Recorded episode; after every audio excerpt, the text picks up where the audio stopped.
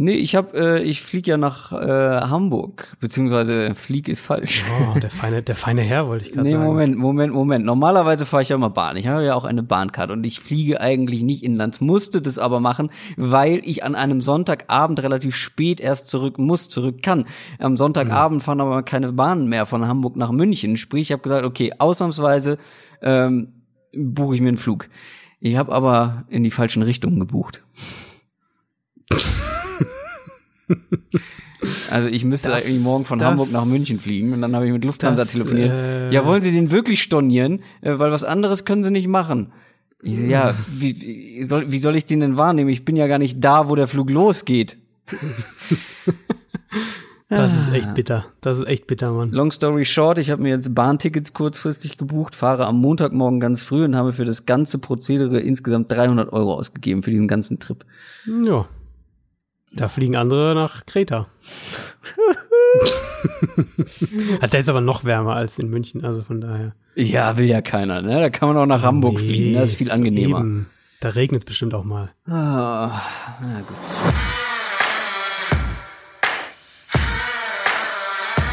Down, Set, Talk. Der Football-Podcast mit Adrian Franke und Christoph Kröger.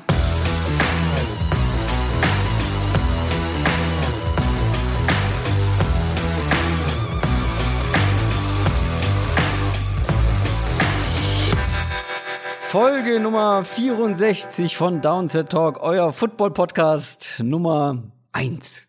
Hoffentlich. Oder Nummer 2. Oder Nummer 3. Aber wenn dem so ist, dann vielleicht bald die Nummer 1. Mit mir, Christoph Kröger und natürlich mir zugeschaltet, wie immer, Adrian Franke.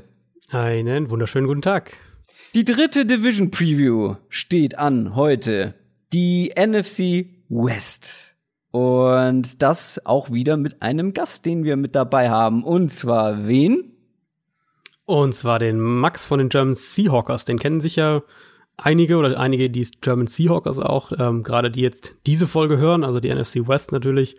Ähm, ja, lasst euch überraschen, was er so zu sagen hat. Wir haben ihn natürlich auch äh, ein paar Fragen gestellt, was die, äh, was das Run-Game der Seahawks angeht. Wie, der ist gar nicht live dazugeschaltet? Das klingt doch aber so. Das ist die Magie von Christoph. Müssen wir irgendwas vorher noch sagen, bevor wir zu den News kommen? Ich glaube nicht. Lass einfach anfangen.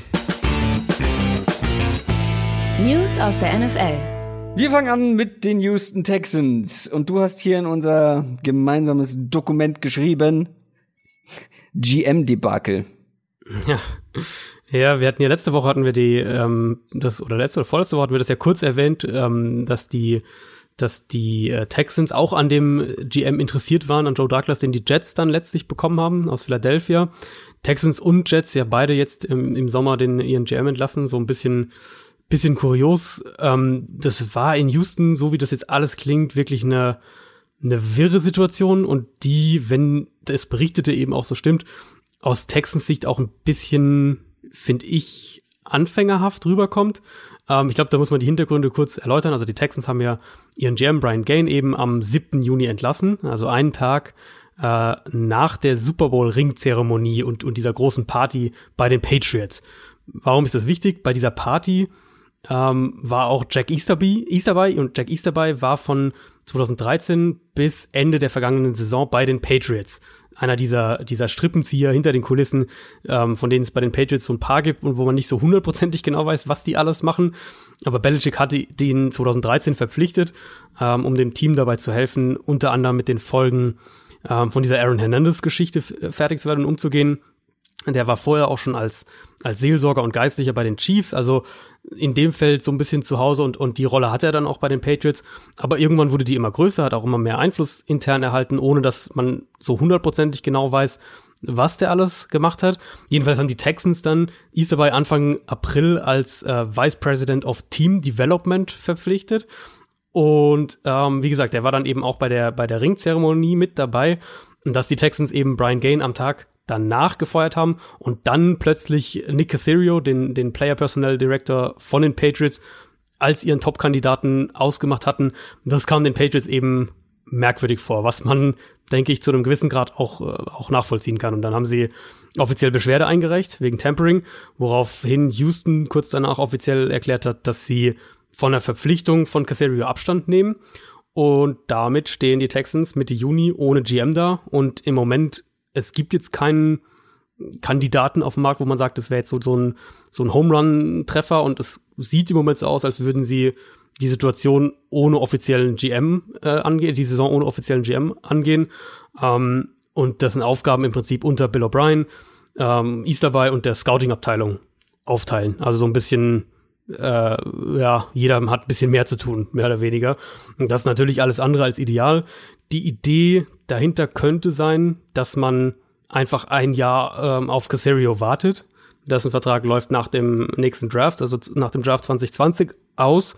Ähm, Houston hatte letztes Jahr schon eine offizielle Anfrage abgegeben, um mit ihm in Verhandlungen zu treten. Die haben die Patriots damals abgeblockt. Also das scheint schon so der, der klare Wunschkandidat zu sein, ähm, gilt aber eben auch als eine der wichtigsten Personen in Belichicks Stab. Und jetzt äh, haben die Patriots erstmal so die, die erste Runde gewonnen, wenn man so will. Und es wird mich überhaupt nicht wundern, wenn die jetzt alles versuchen, eben über diese nächsten, was sind das jetzt noch, zehn Monate, ähm, alles versuchen, um mit Casario eben zu verlängern, bevor die Saison endet und ihm vielleicht neue Positionen zu geben, bisschen mehr Macht, mehr Geld und so weiter.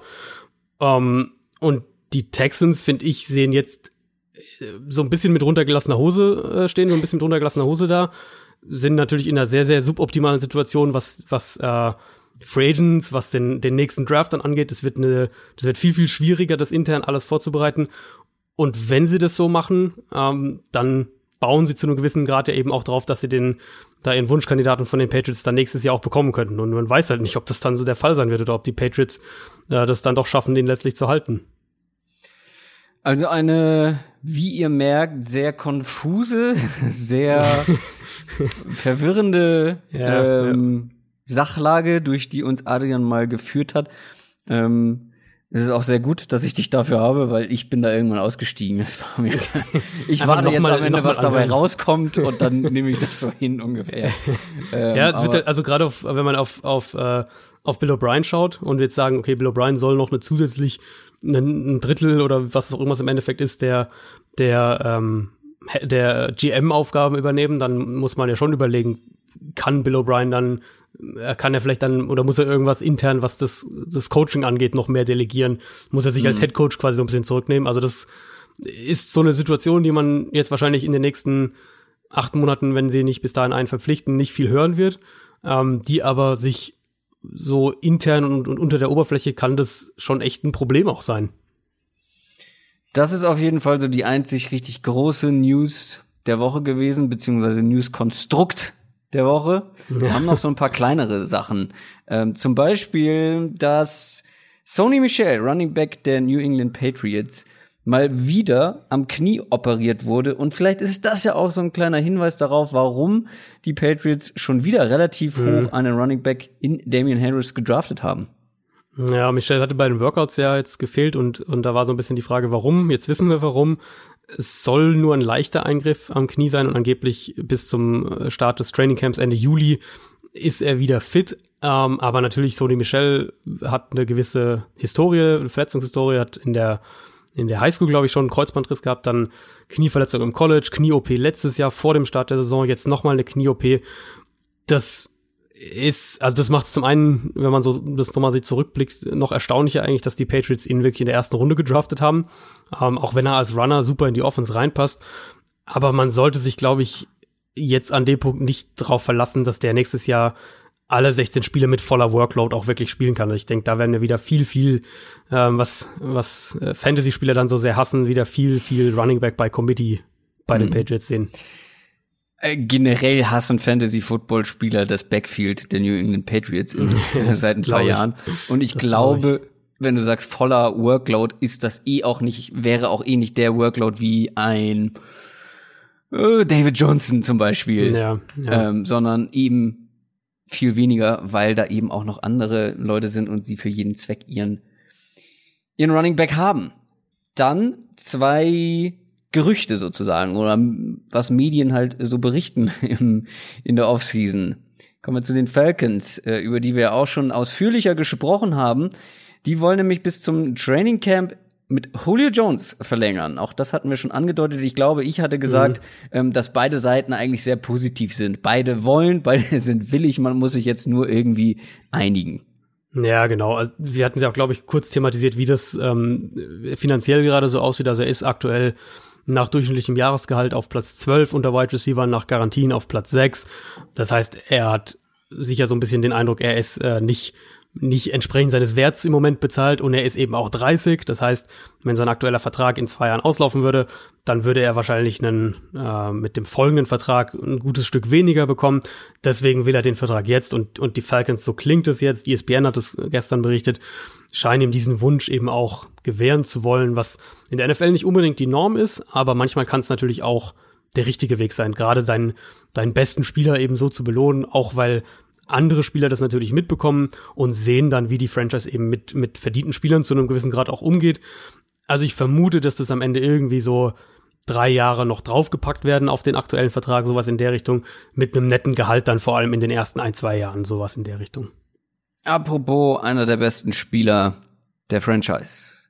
Die Saints würden gerne mit Michael Thomas verlängern und ihn vielleicht sogar zum bestbezahlten Wide Receiver der NFL machen. Das klingt so, ja. Ähm, Gespräche laufen da auf jeden Fall für einen langfristigen Deal. Der ist ja in seinem letzten Vertragsjahr und äh, war kein Erstrunden-Pick. Das heißt, es gibt keine, keine Option auf ein fünftes Jahr. Ähm, wir haben über die Saints natürlich schon gesprochen und dass da auch ein Umbruch dann, dann kommen könnte nach der kommenden Saison. Das sollte dich natürlich nicht trotzdem äh, nicht dran hindern, deine besten Spieler auch zu halten, egal was dann auf Quarterback äh, nächstes Jahr eventuell passiert. Michael Thomas hat einen immensen Wert ich weiß nicht, wie du siehst, ich hätte auch überhaupt kein Problem damit, wenn der dann mit seinem neuen Deal der, der bestbezahlte Receiver der Liga ist. Nee. nee, ich äh, bin ja eh ein großer Fan von ihm, weil ich einfach seine Vielseitigkeit ähm, ja, als Receiver ja. sehr, sehr hoch schätze. Er ist überhaupt nicht limitiert irgendwie auf eine Sache. Er hat natürlich seine Stärke im Slot, ähm, weil er ja auch ein sehr, sehr großer physischer Receiver sein kann, aber ein richtig guter Route Runner, äh, der eben auch outside sich durchsetzen kann, weil er eben auch eine ganz gute Geschwindigkeit hat. Ich finde einfach, das ist ein sehr kompletter Receiver mhm. und momentan einer der besten der Liga. Und wenn das ähm, Salary Cap jedes Jahr steigt und jeder neue Quarterback oder fast jeder ähm, sorry Carson Wentz, fast jeder Quarterback der neue Bestbezahlte wird, dann muss es ja eigentlich bei den Wide Receivers auch so sein. Und wie gesagt, ja. bei ihm finde ich es gerechtfertigt. Ähm, wenn dann Sammy Watkins so einen mega, mega teuren Vertrag bekommt, bin ich da eher skeptisch, aber bei Michael Thomas hätte ich da überhaupt kein Problem mit. Machen wir noch weiter? Einer haben wir noch. Einer haben wir noch. Da bin ich, war ich tatsächlich ein bisschen überrascht, dass du die gerne mit reinnehmen würdest, weil das ist ja normalerweise so eine richtige Sommerloch-News, die bei uns an der knallharten Tür scheitert. Dante Moncrief ist möglicherweise die klare Nummer zwei, was das Receiving Core angeht, bei den Pittsburgh Steelers. Und dann noch eine zweite News hinterher. Es soll vielleicht kein äh, Split im Backfield geben, also nicht wie bei den Patriots. Da habe ich vor allem an dich gedacht und, und äh, Fantasy-Spieler überall. Ähm, das sind so die Berichte, die man jetzt nach dem Frühling aus Pittsburgh hört. Und gerade Moncrief, finde ich, macht extrem viel Sinn, weil ähm, du mit ihm eine, eine gute Nummer zwei ja hast, die, die Steelers sich ja auch geholt haben. Und Pittsburgh muss es einfach schaffen, Juju, soweit es geht, zu entlasten. Eben auch was, was das Gameplanning, was Coverages und, und äh, generelles Verhalten der Defense angeht. Und das schaffst du, glaube ich, zumindest vorerst mit Moncrief deutlich besser als mit einem der Rookies. Da hatte äh, Keenan Allen, der Chargers Receiver, hat da letztens ein, ein ganz interessantes Zitat, wo er sich äh, im Prinzip medial an Juju gewandt hat und gesagt hat in die Richtung, dass das für ihn ein komplett anderes Spiel jetzt sein wird, eben, ähm, er, wenn du plötzlich dauernd Double Coverage gegen dich hast, dass das, du das Feld ganz anders liest, dass ja. du vom Snap weg ganz anders in deine Route reinkommst und viel schwieriger und dass, dass ähm, du dich vor dem Spiel auch auf ganz andere Sachen vorbereiten musst. Und da glaube ich, da macht das extrem viel Sinn und das ist ein gutes Zeichen für die Steelers, dass Moncrief sich jetzt auch über die ersten Trainingswochen als offensichtlich als diese, ähm, diese klare Nummer zwei neben Juju etabliert hat, weil den brauchen sie, denke ich, auch. Also du kannst Antonio Brown nicht eins zu eins ersetzen, das haben wir auch die ganze Zeit gesagt. Aber du musst zumindest es schaffen, dass vom, vom Scheme-Aspekt her und vom, äh, von äh, den defensiven Play-Design-Aspekt her und, und Fokus her, ähm, dass nicht alles sich auf Juju konzentriert. Und die, die Running Back-Meldung, ähm, da hatte Connor ja selbst letzte Woche gesagt, dass er davon ausgeht, dass die Snaps im Backfield relativ ausgeglichen aufgeteilt werden. Hm. Die Berichte jetzt aus Pittsburgh ähm, legen eher so das genaue Gegenteil nahe, nämlich dass, dass Connor die klare Eins bleiben soll, auch mit, äh, mit Jalen Samuels und jetzt äh, Benny Snell dahinter, also dass die eher so Rotationsrollen bekommen. Ich bin gespannt, wie sie James Conner nächstes Jahr noch einsetzen, ob das diese Rolle im Prinzip so ein bisschen bleibt, die er letztes Jahr hatte, was ja gar nicht so unähnlich zu dem war, was Levy und Bell gemacht hat, vom Grundsatz her, oder ob es noch mehr wirklich auch in diese Levy und Bell Rolle reingeht, also ob sie ihm das zutrauen, dass er, dass er sich eben auch außen aufstellt und auch mehr als als ähm, als Receiver noch mehr eine Waffe sein kann. Da musstest du wahrscheinlich auch an an Fantasy Football denken, ne?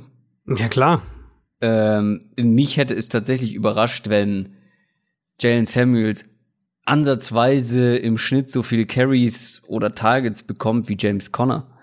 Ähm, ich weiß nicht, wie du es siehst, aber für mich ja. ist James Conner der deutlich bessere Running Back, ähm, der eben auch Wert im, im Passing Game mitbringen kann. Also mich hätte das tatsächlich ähm, überrascht, wenn das wirklich so gekommen wäre. Aber es sind im Sommer, finde ich, so viele Meldungen. Also, ähm, wer die Sleeper-App hat, die ich sehr empfehlen kann für so Fantasy-News vor allem, da kommen momentan laufend so Berichte. Der ist auf dem Weg, die Nummer zwei ja, zu werden. Ja. Der ist der Beste im Backfield und so weiter und so fort. Ähm, da bin ich immer so ein bisschen vorsichtig äh, geworden.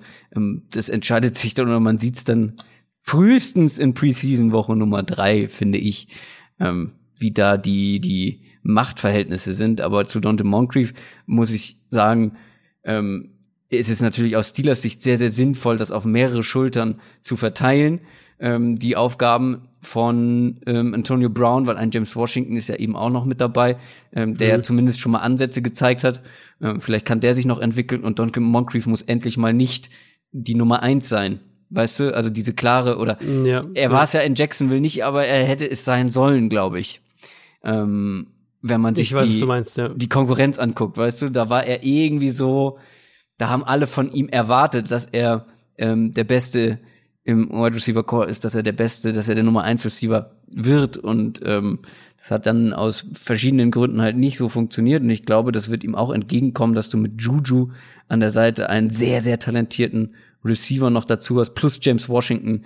Ähm, das ist so eine Verteilung der Last einfach auf mehrere Schultern generell in dieser Offense, weil auch die Last eines Livian Bell, ja, okay, der war letztes Jahr auch nicht mit dabei, aber auch die ähm, muss irgendwie aufgefangen werden. Das hat James Conner letztes Jahr zumindest gut hinbekommen. Bin ich sehr gespannt auf dieses Jahr. Ähm, aber ja, äh, das zu den Steelers, das zu den News diese Woche. Ich würde sagen, wir kommen zu unserer Division Preview und zwar zur NFC West.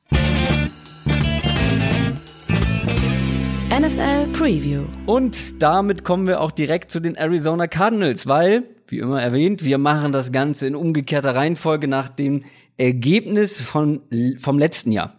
Wir fangen mit dem schlechtesten Team aus dem Vorjahr an und das waren eben die Arizona Cardinals und wir haben hier im Podcast einen Arizona Cardinals Fan dabei, der sich erstens sehr gut mit ihnen auskennt und ich bin, ah, ich habe so ein paar Fragen, die so auch, die du aus Fansicht vor allem beantworten sollst. ähm, Jetzt bin ich gespannt. Du kannst natürlich gerne deine analytische, du sollst natürlich deine analytischen Aspekte auch mit einbringen. Aber ich so einfach mal so ein, so ein Hype-Barometer ähm, abtasten. also kurzer Blick auf letzte Saison, die war komplett vergurkt. Drei Siege, 13 Niederlagen, aber jetzt ist ja alles neu. Neuer Head Coach, neuer Quarterback, teilweise neue Waffen in der Offense und wir fangen wie immer mit der Offense an. Deswegen eine richtig schöne Einstiegsfrage. Auf einer Skala von eins bis zehn. Wie optimistisch gehst du vor allem als Fan? Na gut, du kannst wahrscheinlich deine Analysebrille nicht absetzen, sollst doch nicht, aber wie optimistisch gehst du aus Offensicht in die Saison? Ähm, von eins bis zehn würde ich sagen, im Moment so eine, eine solide sechs. Ich, Echt? Ich hätte ähm, mehr gedacht. Ja, ich glaube, man darf nicht vergessen, wie was was für Spieler sozusagen auch da in Schlüsselpositionen sein werden. Also die ähm, Unerfahrenheit so so ein bisschen gewissermaßen das Risiko natürlich auch, weil du was komplett Neues installierst, eine, eine komplett neue Offense für die Spieler, die vorher schon da waren, die Veterans und dann ähm, du natürlich junge Spieler in kritischen Positionen haben wirst, allen voran ja. Murray selbst, ganz klar. Und das bedeutet immer auch ein gewisses Maß an Inkonstanz. Ähm, ich glaube nicht, dass das dieses Grund, diese Grundidee, diese, diese Offense, die Kingsbury installieren will, ich glaube nicht, dass das scheitern wird. Ich glaube nicht, dass wir in einem Jahr hier sitzen und sagen, das äh, war, ein, war ein kompletter Fehlgriff und, und das hat überhaupt nicht funktioniert. Ähm, aber ich glaube eben diese, diese Wachstumsschmerzen, wie die Amerikaner so gerne sagen, die wird es auf jeden Fall geben. Unter anderem womöglich eben auch, weil man sich hinter Christian Kirk und Larry Fitzgerald darauf verlässt, dass mindestens einer, eigentlich eher zwei der Rookie-Receiver eine gute Saison spielen werden. Ähm, und du natürlich eben, wie gesagt, mit Kyler Murray eine, einen Quarterback hast, der, glaube ich, gut werden wird. Und ich glaube auch, der eine gute Rookie-Saison für einen Rookie-Quarterback spielen wird. Aber der natürlich auch seine Rookie-Momente haben wird, wo er dann eben von einer, von einer, von einer Defense plötzlich überrascht wird oder ähm, einen Pass-Rush überhaupt nicht bemerkt hat oder was auch immer, solche Geschichten, einen Blitz nicht richtig gelesen hat. Das wird man natürlich auch bei Kyler Murray sehen. Aber reizt dich nicht diese, diese Unbekannte, selbst, weil die reizt mich, finde ich, an dieser Cardinals Offense ja, das nächste ja. Jahr. Du hast in dem Head Coach eine komplette Unbekannte. Du hast in dem Quarterback eine, sagen wir mal, ja, nicht komplette Unbekannte, weil ich glaube, man weiß schon, was man bekommt, aber man weiß nicht, wie es in der NFL funktionieren wird. Plus eben diese Waffen. Ich finde, ich habe ja auch schon mal gesagt, also diese Offense hat ein unglaubliches Potenzial, wenn das alles so klappt, wie es klappen soll. Du hast natürlich auch eine relativ geringe Baseline. ähm, ja. Aber gerade diese Unbekannte finde ich so reizvoll, ähm, wenn man sich die, die Cardinals Offense anguckt, ähm, wenn man sich so Leute anguckt, wie eben ein Hakim Butler, auf den ich sehr gespannt bin, wie er in der NFL funktionieren kann, was Christian Kirk für einen nächsten Schritt macht, wie viel ein Larry Fitzgerald noch diesem Team in dieser Offense bringen kann. Natürlich Kyler Murray. Ähm, die Tight End Position ist so eine, die bei den bei den Cardinals, glaube ich, seit äh, also seit ich mich für Football interessiere, glaube ich, war das immer so eine boah, so eine, ja, was machen wir daraus? Position. Ja. ja. ja schon so ein bisschen. Hat unter, unter Bruce Arians halt auch schematisch überhaupt keine Rolle gespielt.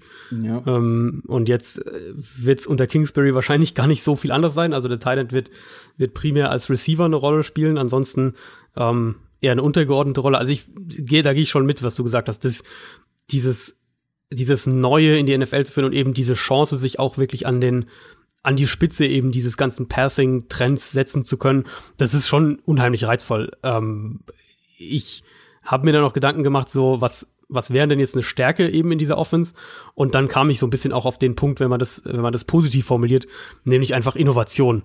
Also ja. unterm Strich gibt's ja einfach wahnsinnig viele Variablen. Wie gesagt, funktioniert die Offense? funktioniert Kyler Murray, die ganzen jungen Receiver, bleibt die Offensive Line endlich fit, äh, kommen wir sicher auch gleich noch drauf auf die Offensive Line. Aber ich dachte dann auch, wenn man jetzt mal positiv denkt und sagt, wie, was, was, was kann, was kann Hoffnung machen gewissermaßen, ähm, und was macht eben diese Offense auch so spannend, dann habe ich überlegt, was würde für mich heute eine erfolgreiche Offense philosophisch gesprochen, also jetzt nicht, dass man einen Top Quarterback hat oder eine Top Offensive Line hat, sondern philosophisch gesprochen eben ausmachen. Und da kam ich so auf ein paar Punkte wie passen bei First und Second Down, ein gewisses Maß an Aggressivität im Play Calling, äh, Play Action, ausgeprägte, wirklich kreative Screen Designs als ein wichtiger Part der Offense, beides.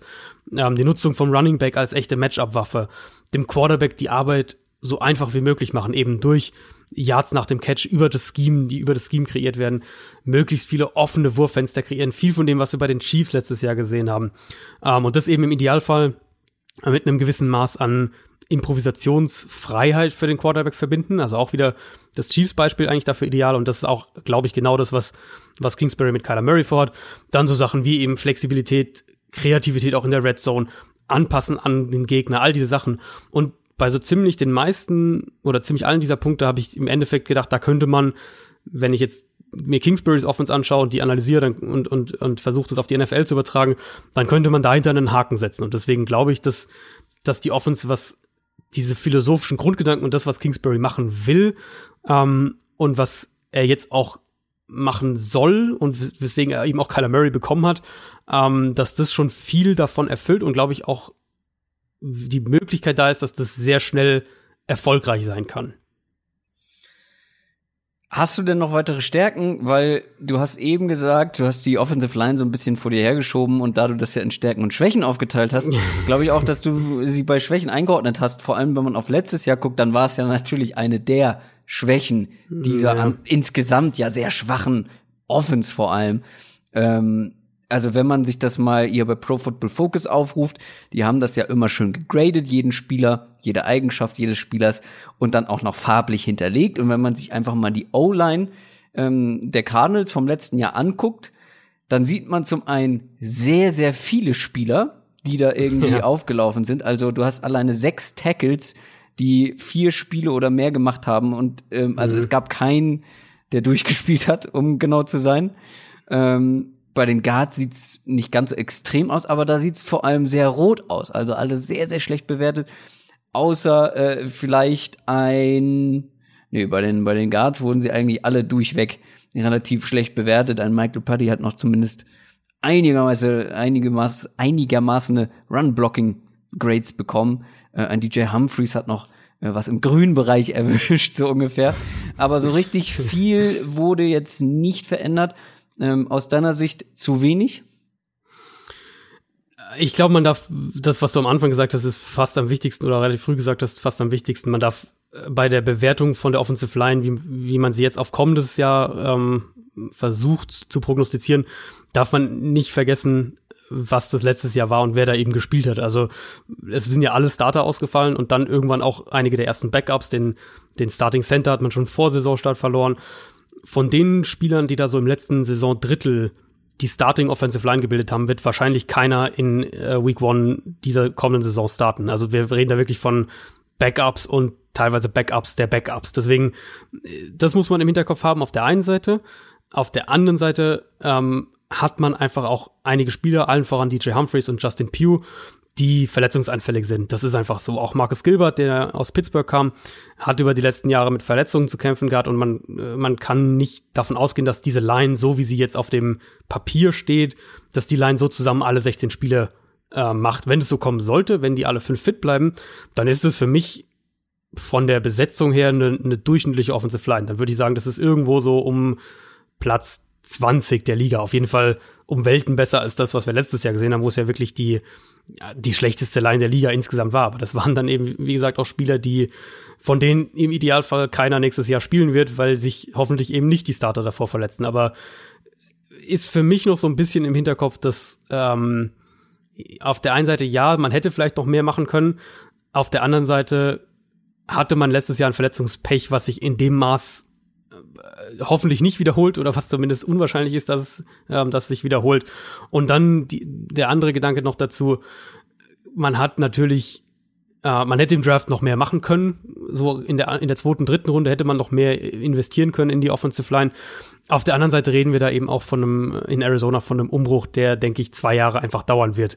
Und du kannst halt nicht das komplette Team in einem Jahr ähm, austauschen, in Anführungszeichen. Und wir haben jetzt ja gerade über die Waffen gesprochen. Ich denke, dass, dass Andy Isabella, dass das so der Receiver sein wird, der ähm, hinter Fitzgerald und Christian Kirk die, die größte Rolle spielen könnte. Ähm, Kirk für mich auch wirklich ein Kandidat, dem ich, dem ich eine Breakout-Saison zutraue nächstes Jahr. Wir haben über Kyler Murray gesprochen, also du hast ja wirklich schon viel, es wurde schon viel investiert in Spieler, die nächstes Jahr starten werden oder dann spätestens Kandidaten sind, um übernächstes Jahr zu starten, wenn wir von einem Hakim Butler beispielsweise sprechen, vielleicht auch einen Keyshawn Johnson, den der Receiver, ähm, den sie in der sechsten Runde gedraftet haben. Sie haben in die Defense in Spieler investiert, die vermutlich, Byron Murphy wird sofort starten, spätestens jetzt nach der äh, Patrick Peterson-Sperre. Zach Allen wird früh Snaps sehen, ob er jetzt sofort startet, das, das glaube ich nicht, aber er wird auf jeden Fall von Anfang an in der Rotation sein, von Anfang an auch ähm, ähm, einen Einfluss haben. Also ist sehr gut möglich, dass Arizona aus dem Draft rausgeht mit für 2020 dann ähm, fünf bis sechs Startern potenziell. Und da also von Quarterback, zwei bis drei Receiver, äh, ein Cornerback, ein Defensive Lineman, also wirklich ein, ein, ein hohes Maß schon an diesem Umbruch. Aber du kannst halt nicht alles in einem Jahr machen. Und ich denke, dass wir bei den Cardinals nächstes Jahr dann sehen werden, dass sie die, ähm, die Guard-Spots dann auch nochmal priorisieren, je nachdem, was auf Tackle passiert. DJ Humphreys ähm, wäre auch ein Kandidat, um sein letztes Jahr in Arizona zu haben. Also da könnte auch was passieren. Man hätte mehr machen können, ja. Ähm, man darf aber auch nicht, glaube ich, den Fehler machen zu sagen, das, ja. was da letztes Jahr ja. gesehen, gesehen hat, äh, das ist repräsentativ für die kommende Saison. Nee, also ich habe auch, glaube ich, noch nie, wenn ich mir einfach mal so Saisonbilanz angeguckt habe, noch nie so viele Tackles und Guards gesehen, ja, die so viele extrem. Snaps äh, unter sich aufgeteilt haben. Also das ist ja, wirklich schon ähm, ja fast einmalig. Äh, was wir jetzt bei Stärken, also ich kann mir nicht glauben, dass du es dass du ihn bei Schwächen oder generell das Backfield bei Schwächen äh, mit dabei hast, weil für mich eine absolute Stärke natürlich David Johnson, ähm, ja. der vielleicht so ein bisschen, ich will nicht sagen in Vergessenheit geraten ist, aber so ein bisschen sich unter Wert verkaufen musste ja quasi in dieser, mit dieser Line, mit diesem Coaching, in einer komplett nicht funktionierenden Offense ist es halt eben mhm. als Running Back schwer, sehr, sehr schwer. Ähm, auch für einen David Johnson. Ich glaube, dass der in diesem Jahr mm, ja so ein, so ein Comeback hier einlegen kann. Ähm, wir haben auch schon über seine Rolle gesprochen in der Cliff Kingsbury Offense, die er vermutlich bekommen könnte. Auf jeden Fall wird es eine deutlich ihm mh, mm, zu ihm liegendere Offense sein, als es letztes Jahr der Fall war. Ähm, das auf jeden Fall, ja. er wird nicht immer nur durch die Mitte laufen müssen, was genau. ihm ja äh, naturgemäß schon entgegenkommt. Plus, ja, ja. er wird im Receiving Game ähm, eine, eine wichtige Rolle einnehmen. Auch das wird ihm entgegenkommen. Äh, er wird, wie du auch schon gesagt hast, mal, er wird viele ähm, viel weniger Leute in der Box ähm, haben, genau. ähm, gegen sich haben, ähm, weil du einfach diese Offense, weil wahrscheinlich diese Offense meistens sehr, sehr auseinandergezogen sein wird. Ähm, die Defense kann nicht so die Mitte verteidigen, wie das letztes Jahr der Fall war, wo du einfach ja. schon wusstest quasi, äh, was passiert. Natürlich stellst du da deine halbe Defense ähm, in die Box. So, das wird dieses Jahr halt alles für ihn einfacher sein und deswegen glaube ich, werden wir auch eine deutlich, deutlich bessere Leistung von David Johnson sehen. Davon gehe ich auch fest aus. Also wenn ich jetzt heute raten müsste, wenn wir sagen, diese Offense funktioniert wirklich schnell gut und es, ähm, ich will nicht darauf setzen, weil wie gesagt, es gibt sehr, sehr viele Variablen mit den, mit den ganzen jungen Spielern vor allem. Auf der anderen Seite haben wir wirklich eine einmalige oder eine ungewöhnliche Situation, dass du einen Rookie-Quarterback hast, der reinkommt und der die Offense aber schnell besser kennt als die, als die Veterans im Team, weil er in einer ähnlichen Offense im College auch gespielt hat. Das wurde jetzt äh, mehrfach auch äh, von, von Spielern betont. Fitzgerald hat es gesagt, David Johnson hat es auch gesagt, ähm, dass Kyler Murray die Offense schon deutlich besser versteht als eben der Rest des, der, der Rest des Teams. Ähm, also wenn diese Offense schnell funktioniert, dann ist Johnson für mich absolut ein Kandidat, um, um eine Saison zu haben, wo wir von irgendwas um die 1200, 1300 Rushing Yards und 7, 700 Receiving Yards sprechen. Also wirklich eine sehr, sehr, sehr gute Saison. Aber er will dann eine 1000 1000 haben, ne? ja, ich weiß. Wollte das, aber auch schon äh, letztes Jahr haben, im Nachhinein sehr vermessen. Da, da hat er, glaube ich, keine Chance gehabt. Ähm, als Receiver wird er eine große Rolle haben. Könnte natürlich auch damit zusammenhängen, wir haben jetzt über die, über die jungen Receiver gesprochen, ähm, wenn die Tiefs haben und auch da wird in irgendeiner Art und Weise wird das mal kommen, ob das jetzt in Woche 10 ist oder in Woche 13 oder 15, aber das wird kommen, dass diese Receiver auch mal so gegen diese berühmte Rookie-Wall laufen. Ähm, dann hast du eben David Johnson, den du in den Slot stellen kannst, den du außen auch aufstellen kannst und der theoretisch auch dein dritter Receiver hinter äh, Larry Fitzgerald und ja, Christian Kirk ja. sein könnte. Wollen wir zur Defense kommen? Mhm. Auch da gibt's ein paar neue Gesichter in der Verlosung. Allen voran jemand wie ein Terrell Sachs, ähm, wen ich sehr spannend finde, Jordan Hicks, den Linebacker. Mhm. Ähm, aber auch, oder Robert Alford auf, auf Cornerback natürlich auch. Ähm, viele interessante Veränderungen, finde ich. Ich bin sehr gespannt, ähm, ob du es insgesamt als Upgrade siehst. Ich kann mir vorstellen, ja. Ähm, aber ich würde gerne die gleiche Frage eingangs stellen, wie ich schon bei der Offense es getan habe. Wie optimistisch gehst du denn aus Defense-Sicht in diese Saison? Ah, wenn die Peterson-Sperre nicht passiert wäre, wäre ich jetzt hier wirklich noch mal ein Stück optimistischer gewesen. So muss man einfach sagen, dass das äh, diese Suspendierung, also fehlt ja die ersten sechs Spiele, dass das schon wahnsinnig viel ändert. Der hat noch nie ein Spiel ver verpasst, der ist immer noch einer der besten Cornerbacks der Liga. Der wäre natürlich der Fixpunkt in der Secondary gewesen, um den du herum alles aufbaust und machst du zu einem gewissen Grad immer noch, aber in den ersten sechs Spielen musst du da so ein bisschen äh, drum herum arbeiten an sich ist die Secondary für mich jetzt in dem Sinne keine Schwäche, aber sechs Spiele für deinen Nummer 1 Corner sind schon verdammt viel. Und jetzt muss eben, wie gesagt, Byron Murphy sofort starten. Robert Alford haben sie, den sie aus Atlanta geholt haben, ist sowieso gesetzt, aber der wird jetzt der Nummer 1 Outside Corner oder was auch immer in der Richtung sein. Ähm, ich vermute, dass Tremaine Brock die, die beste Chance hat, den dritten Platz zu bekommen. Der hat unter, unter Vance Joseph den Defensive Coordinator auch schon gespielt.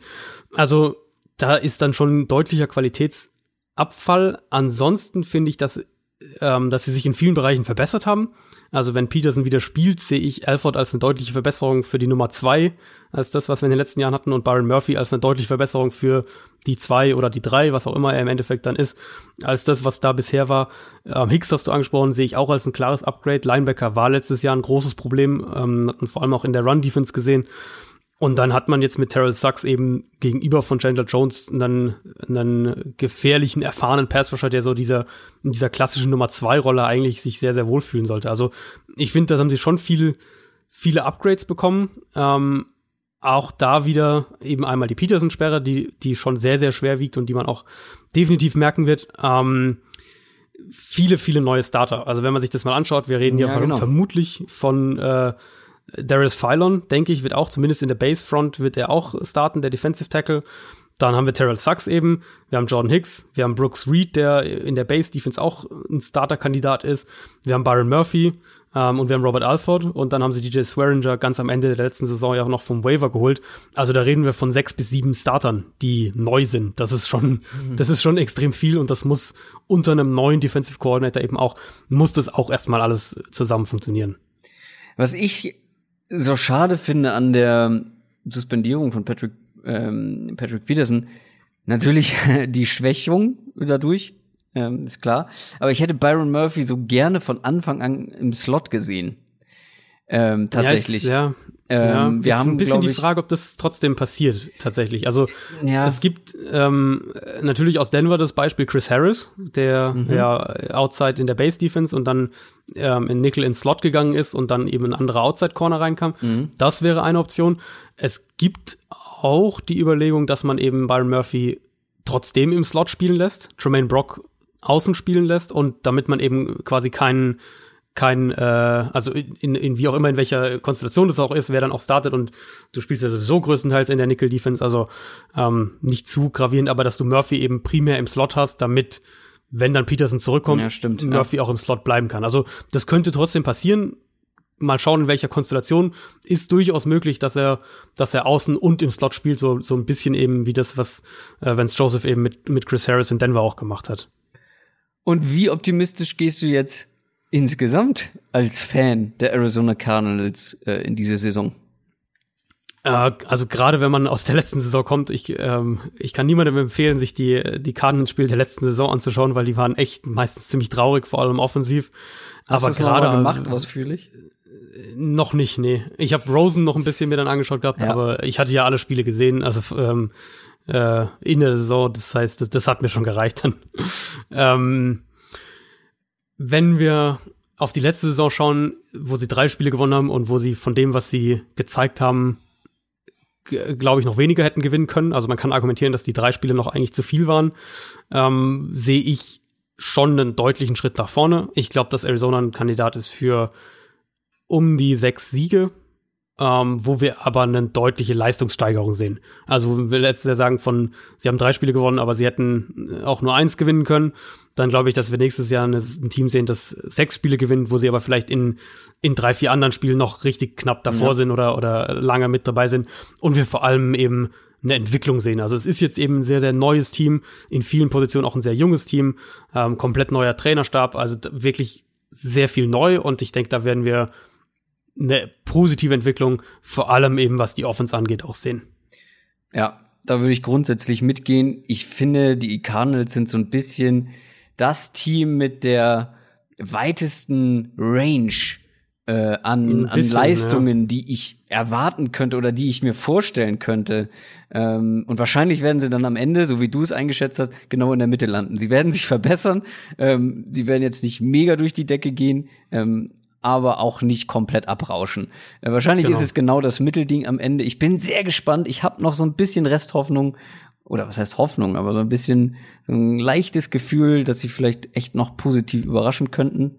Ähm, aber wie gesagt, für mich halt die die komplette Bandbreite an, an Leistungsmöglichkeiten ja, ist, ist, ist, da äh, vorhanden in der Theorie. Ist schon so ein bisschen so, ja. Ist aber für mich, also wenn ich jetzt wirklich aus Fansicht spreche, dann wäre das Szenario ja schon echt ein Gewinn. Ja, absolut. Also wenn man am Ende sagt, die gewinnen sechs Spiele und man sieht wirklich eine, eine positive Entwicklung und man, man kann nach der Saison sagen, okay, wir haben hier wirklich unseren Headcoach gefunden und wir haben unseren, unseren Franchise Quarterback gefunden, dann, mhm. äh, dann würde ich das jetzt heute sofort unterschreiben. Natürlich äh, ist irgendwo dann im Hinterkopf die Idee, boah, wenn das so richtig einschlägt und vielleicht gewinnen sie zehn Spiele und kommen sogar irgendwie in die Playoffs.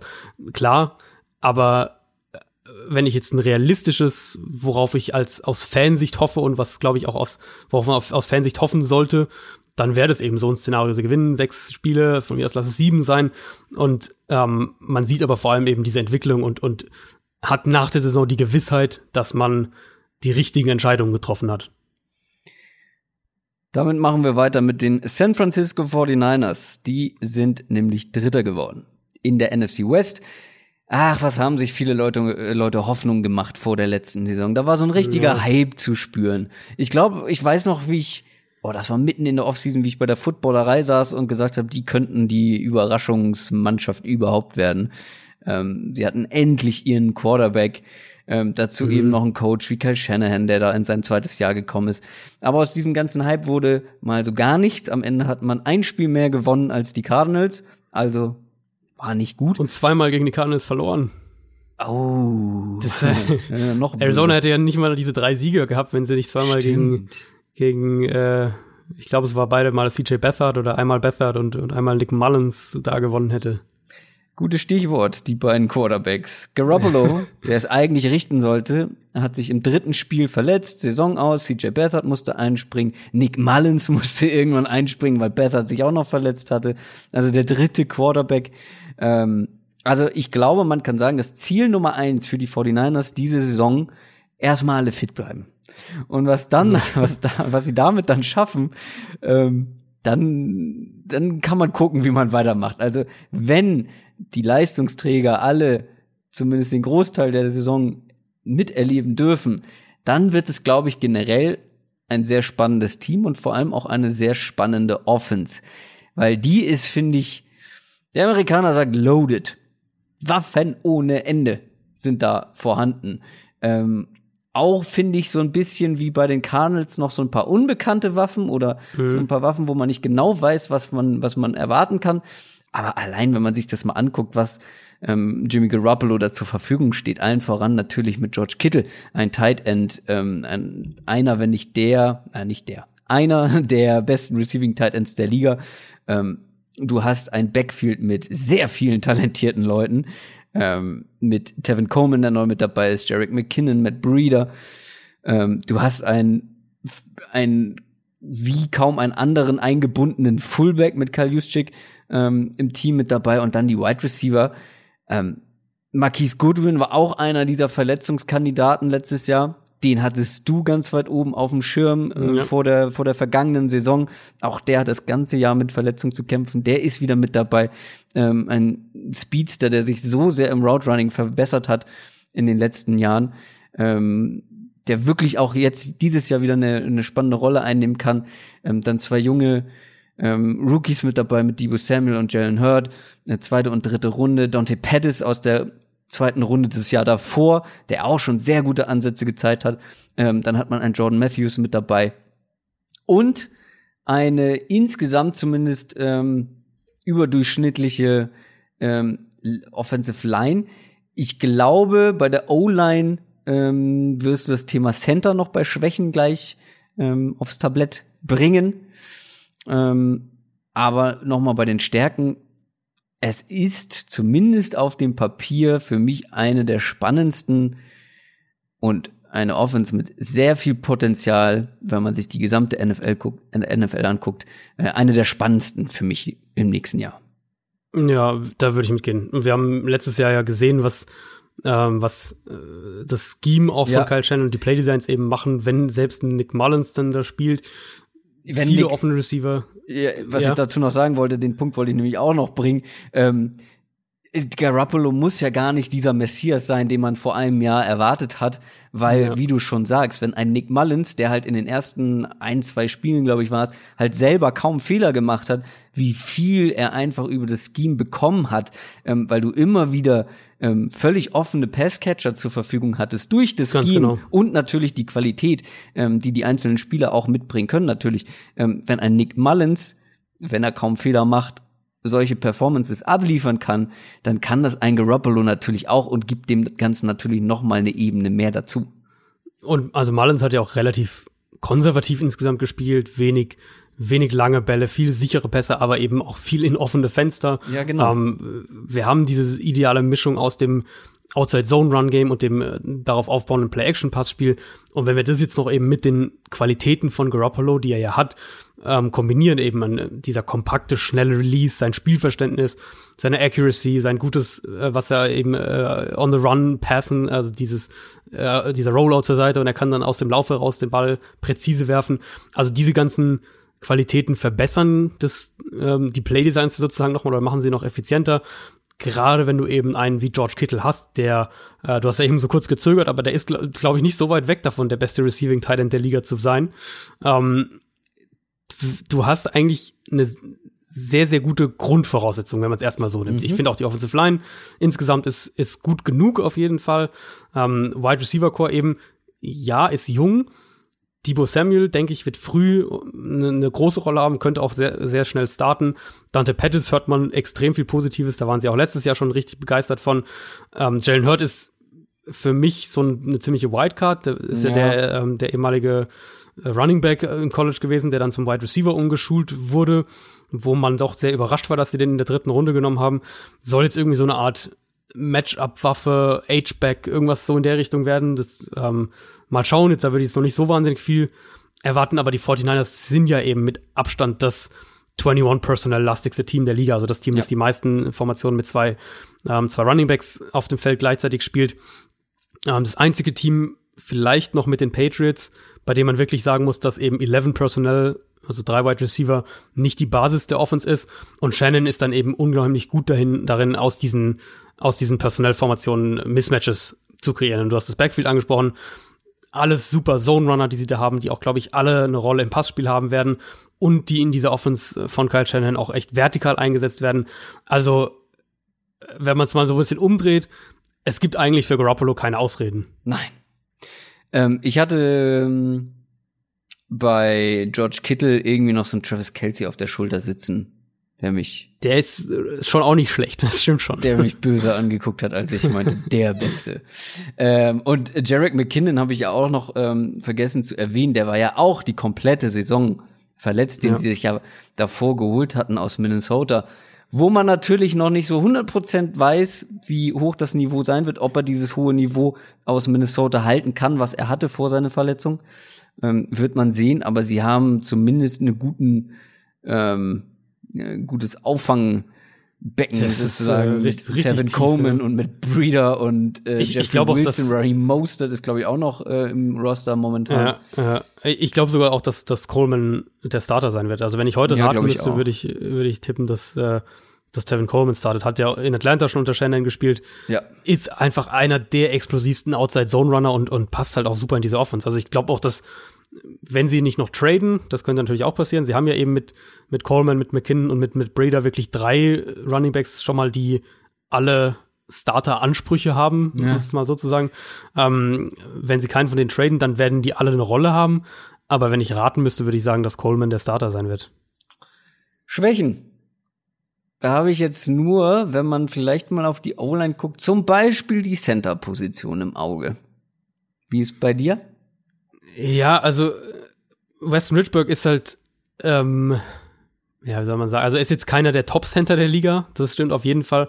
Er passt halt eigentlich gut in das, was Shannon machen will, weil er ein agiler, beweglicher Center ist und du musst in dieser Offense eben in der Lage sein, zum einen schwierige Blocks zu setzen, also diese Reach-Blocks, wo du um den Gegenspieler rum musst, und du musst auch in der Lage sein, dich bewegen zu können. Das passt eigentlich beides bei ihm, also Grund, diese Fähigkeiten hat er auf jeden Fall.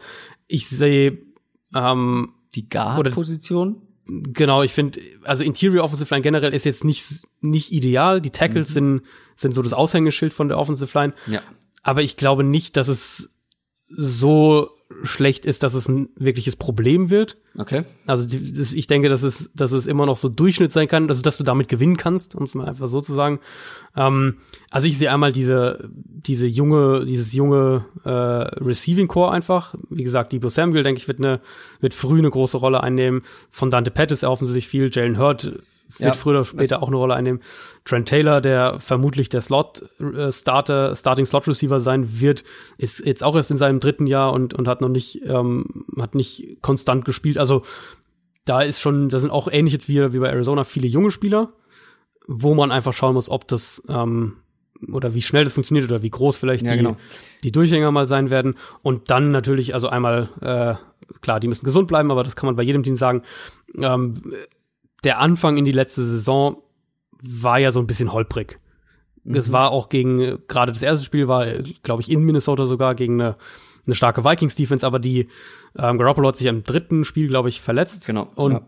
bis dahin war das jetzt nicht die nee. diese äh, alles zerstörende Offense, die man vielleicht so im Idealfall sich vorher gedacht hatte. Deswegen einfach auch mal schauen, wie das so sich zusammen entwickelt und wachsen kann. Aber grundsätzlich, ich sehe jetzt keine Position in dieser Offense, wo ich sagen würde, das ist wirklich eine, eine eklatante Schwäche oder daran werden sie dieses Jahr scheitern. Das Einzige, was ich noch so mit einem kleinen Sternchen bei mir versehen habe in der Offense, sind tatsächlich auch wieder die Receiver. Ich habe meine, ich habe da gerade sehr von geschwärmt, aber für mich sind das eins, zwei, drei, vier, viereinhalb, fünf Nummer zwei Receiver. Zu, oder zumindest so fünf bisschen, mit ja. Potenzial zu einem guten NFL, einem zweiten NFL-Receiver es spricht keiner dagegen, dass sich Dante Pettis zu der Nummer eins entwickeln kann. Ja. Ähm, zum Beispiel. Oder dass Marquise Goodwin tatsächlich äh, nochmal aus seiner Verletzung zurückkommt und eine richtig, richtige Nummer eins wird. Ähm, trotzdem aktuell sehe ich für mich noch nicht so da die, das ganz hohe Niveau. Ähm, also die wirklich das Elite-Niveau, da sehe ich keinen drin. Ähm, aber dafür natürlich viele junge, talentierte Leute, die auf jeden genau. Fall noch das Potenzial für so einen Schritt nach vorne haben könnten. Genau. Und, und natürlich von dem Scheme auch profitieren werden. Und dann, wenn du jetzt das heute zusammenstellen würdest, dann ist wahrscheinlich George Kittle dein Nummer 1 Receiver. ja, stimmt. Der ist Elite-Niveau. Ja, ein guter Punkt. Stevens, da bin ich nicht ganz so euphorisch insgesamt. Nee. Vielleicht geht's dir ähnlich. Ähm, was ein bedeutendes Upgrade bekommen hat, ist aber auf jeden Fall der Pass Rush. Ja. Nick Bosa und Dee Ford ähm, sind beide neu mit dabei, ob beide ihren ja doch sehr teuren Preis in Anführungszeichen rechtfertigen können. Also bei dem einen war es ein ähm, sehr früher Pick, Nummer zwei war es, ne? Ähm, und das andere war ein, mhm. ähm, ein Trade, wo, glaube ich, ein Second Rounder ähm, investiert wurde. Ja. Äh, und dann der anschließende Vertrag natürlich. Äh, der Vertrag auch nicht gerade günstig gewesen. Ähm, ob die das rechtfertigen können, müssen wir natürlich abwarten. Aber es ist im Vergleich zu letztem Jahr, was den Pass Rush, vor allem den Edge Rush über Außen angeht, ähm, ist deutlich mehr Qualität einfach da, die schon länger jetzt gefehlt hat ähm, in San Francisco, weil in der Mitte hat man vor allem mit einem DeForest Buckner und ja, Eric Armstead auch noch zum Teil ähm, einen guten Mann dabei, äh, aber natürlich vor allem DeForest Buckner. In der Mitte hat man diese Qualität ja schon länger, aber endlich hat man sie auch über außen. Deswegen glaube ich, der Pass Rush ja. der 49ers wird endlich mal nicht mehr eine Problemstelle sein. Ja, das ist ja so ein bisschen so ein Running Gag schon fast, dass die 49ers Jahr ja. für Jahr jetzt äh, drei Jahre in Folge 15, 16 und 17 äh, ihren Nummer eins äh, oder, oder Erstrunden-Pick in einen Spieler investiert haben, der eigentlich ein Defensive Tackle ist und ein ähnliche Spielertypen sind mit Armstead, mit DeForest Buckner und Solomon Thomas. Thomas haben sie ja dann so als Edge Rusher probiert, wo man aber eigentlich von Anfang an gesagt hat, der sollte eher innen spielen oder der wird sich innen wohler fühlen als ja, eher als außen. Und wir das konstante Problem einfach hatten, dass diese Defenses nicht geschafft hatten, einen Edge Rush zu kreieren. Ähm, jetzt haben sie sich zwei neue Edge Rusher geholt, die beide starten werden und die beide, glaube ich, ein sehr gutes Duo sein können. Bei Bosa so ein bisschen dieses Sternchen, dass er äh, jetzt ja immer noch oder wieder verletzt ist und äh, erstmal, glaube ich, jetzt noch gar nichts gemacht hat über den Frühling und ähm, die Hoffnung ist, dass er dann zum Training Camp wirklich zu 100 Prozent zurückkommen kann, aber so ein kleines Sternchen dahinter, aber grundsätzlich ist das um Welten besser als alles, was die 49ers in den letzten Jahren hatten. Und gerade, du hast Buckner angesprochen, der war so ein bisschen der Alleinunterhalter in dieser Front in den, ähm, in den letzten, letzten ein, zwei Jahren, dass der jetzt Spieler um sich herum hat, die von, ähm, von Offensive Lines individuell, was das Blocking-Scheme angeht, wirklich mal ein bisschen Aufmerksamkeit von ja. ihm nehmen. Das wird dem auch extrem helfen. Und Armstead hat sich ja auch so ein bisschen stabilisiert. Da ja, genau. muss man mal schauen, ob der noch langfristig da ist. Könnte ich mir vorstellen, dass der eher so, dass der eher bald weg ist. Aber ich sehe eben auch die Möglichkeit, dass du Solomon Thomas dann häufiger mal nach innen jetzt ziehst. Also wenn wir diese fünf Spieler mal, die dann unter sich diese die Starting äh, Front Four ausmachen werden mit Bosa, Thomas, Armstead, Buckner und Ford anschauen, dann ist das eigentlich schon eine richtig richtig hohe Qualität. Ja, aber alles dahinter ist nicht genau. so richtig Premium. Also Linebacker fangen wir mal damit an. Gwan Alexander, den haben sie geholt. In meinen Augen, ich glaube, ich habe schon öfter hier mal gedroppt, finde ich überbezahlt. Da bin ich zumindest ein bisschen skeptisch. Aber klar, es gibt schlechtere Optionen als Gwan Alexander auf der Position. Dazu noch Fred Warner und Malcolm Smith. Haut mich jetzt nicht, bin gespannt, was du dazu sagst, aber haut mich persönlich jetzt nicht vom Hocker. Ähm, aber lass uns die Secondary gleich noch mal mit dazu holen. Gehörte letztes Jahr zu den schlechtesten der Liga. Ähm, auf dem letzten Platz zum Beispiel, also von allen, die noch tiefer in die in die Stats reingehen, in die Analyse reingehen, ähm, sind sie vor allem bei Pro Football Focus gar nicht gut äh, weggekommen. Bei den Coverage-Werten auf dem letzten Platz. Ähm, ich weiß noch, wie wir letztes Jahr an gleicher Stelle darüber gesprochen haben, und gesagt haben, ja, da sind viele junge Talente, mal abgesehen von Richard Sherman, mhm. ähm, viele junge Talente, die müssen Schritt machen, die können Schritt machen, aber wir haben auch gesagt, wir sind skeptisch, weil die sich ja alle beweisen müssen und da auch einige einen Schritt machen müssen, damit diese Secondary eine gewisse Qualität erreicht. Da haben wir teilweise Kritik von 49ers-Fans bekommen, so, die gesagt haben, ah, aber der hat richtig viel Talent, der hat richtig viel Talent. Ich finde aber, dieses Jahr war so ein richtig schöner Beweis dafür, nur weil man jung und talentiert ist, jung, brutal und talentiert, ähm, dass man nicht automatisch ähm, im nächsten Jahr dann auch noch mal wieder einen Schritt nach vorne macht, einen Schritt ähm, oder eine, an Qualität zulegt. Ähm, weil im Prinzip, äh, im, im Prinzip hat man dieses Jahr die gleichen Talente im Roster. Es gab wenig Veränderungen, vor allem auch kein Upgrade auf der Safety-Position. Also die Frage ja. ist, wer versichert mir denn, dass dieses Jahr besser wird als das letzte? Das ist wirklich das ganz große Fragezeichen. Und offensichtlich äh, pokern die 49ers ja darauf, weil sie haben nichts gemacht und das hat mich auch, oder so gut wie nichts gemacht, zumindest was die Starter angeht. Und das hat mich auch echt gewundert. Ähm, einer der Kandidaten, den man, der letztes, der, der letztes Jahr sehr gut in das Profil passt, was du gerade beschrieben hast, ist ja Akello Witherspoon, der zweite Outside Corner, äh, wo man eigentlich dachte, der ist echt bereit so für den nächsten großen Schritt, hatte dann weitestgehend eine ziemlich enttäuschende Saison. Also Richard Sherman ist immer noch gut, Witherspoon für mich eine 50-50-Sache, in welche Richtung da die Entwicklung geht. K1 Williams im Slot ist jetzt auch nicht die Top-Lösung, auch eher so, so solide. Ähm, Safety-Duo ist jetzt, gehört auch jetzt nicht ins, in die, in die Top 10 der Liga. Also da ist viel, was, ähm, was Durchschnitt bis leicht unterdurchschnittlich ist, um Richard Sherman herum. Und natürlich, klar, die Secondary wurde letztes Jahr auch häufiger als andere Secondaries äh, entblößt oder, oder auf dem Trockenen liegen lassen, weil es keinerlei Pass Rush gab. Und das sollte dieses Jahr doch deutlich anders aussehen. Aber wir haben jetzt auch oft genug, gerade letztes Jahr auch wieder, gerade auch in den Playoffs gesehen, dass eben ein starker Pass Rush alleine nicht reicht, weil die allermeisten Quarterbacks den Ball ähm, in der Pocket häufiger ähm, innerhalb von 2,5 Sekunden loswerden. Das ist ja diese grobe Faustregel für den Pass Rush. 2,5 Sekunden danach äh, wird der Pass Rush meistens deutlich gefährlicher oder danach kommt der Pass Rush deutlich häufiger zum Quarterback durch. Ähm, einfach formuliert, wenn die drei oder zwei der drei Starting Cornerbacks, Sherman würde ich da auf jeden Fall rausnehmen, aber wenn zwei der drei Starting Cornerbacks nicht gut genug sind, wird der Pass Rush zwar helfen, aber er wird die Defense halt nicht reparieren. Äh, Glaube ich, so kann man es am ehesten sagen. Äh, Linebacker, um das noch ganz kurz mit einzubeziehen, Fred Warner, denke ich, ist ein, ist ein sehr guter Linebacker, hatte eine sehr gute Rookie-Saison. Ja, Quan Alexander, so ist sehr, sehr Hit and, Hit and Miss. Also ähm, hat seine Spiele, wo er als Tackler wirklich alle Löcher stopft, hat aber eben auch seine Spiele, wo er in Coverage komplett verbrannt wird oder wo er äh, zu häufig am falschen Ort eben ist. Also so ein bisschen ähm, up and down. Ich glaube, Warner ist da noch fast der der stabilere, auch wenn er jetzt erst in sein zweites Jahr geht. Mhm. Ich sehe bei San Francisco schon die Gefahr, dass wir eine Defense haben, die besser sein wird als letztes Jahr, weil man natürlich auch mehr Flexibilität gewinnt, wenn die Front individuell so stark ist. Ja. aber dass sie trotzdem eben in Coverage von gerade guten Passing Offenses und ich meine, wir haben allein die Rams in der Division, wir haben äh, jetzt gerade über die Cardinals gesprochen und was, was da zumindest versucht wird aufzubauen, die eben wirklich diese Defense, dass sie mit, mit starken Passing Offenses und, und Teams, die Secondaries auf verschiedene Arten angreifen können, ähm, dass sie da dann echt auch noch konstant und nachhaltig Probleme bekommen können.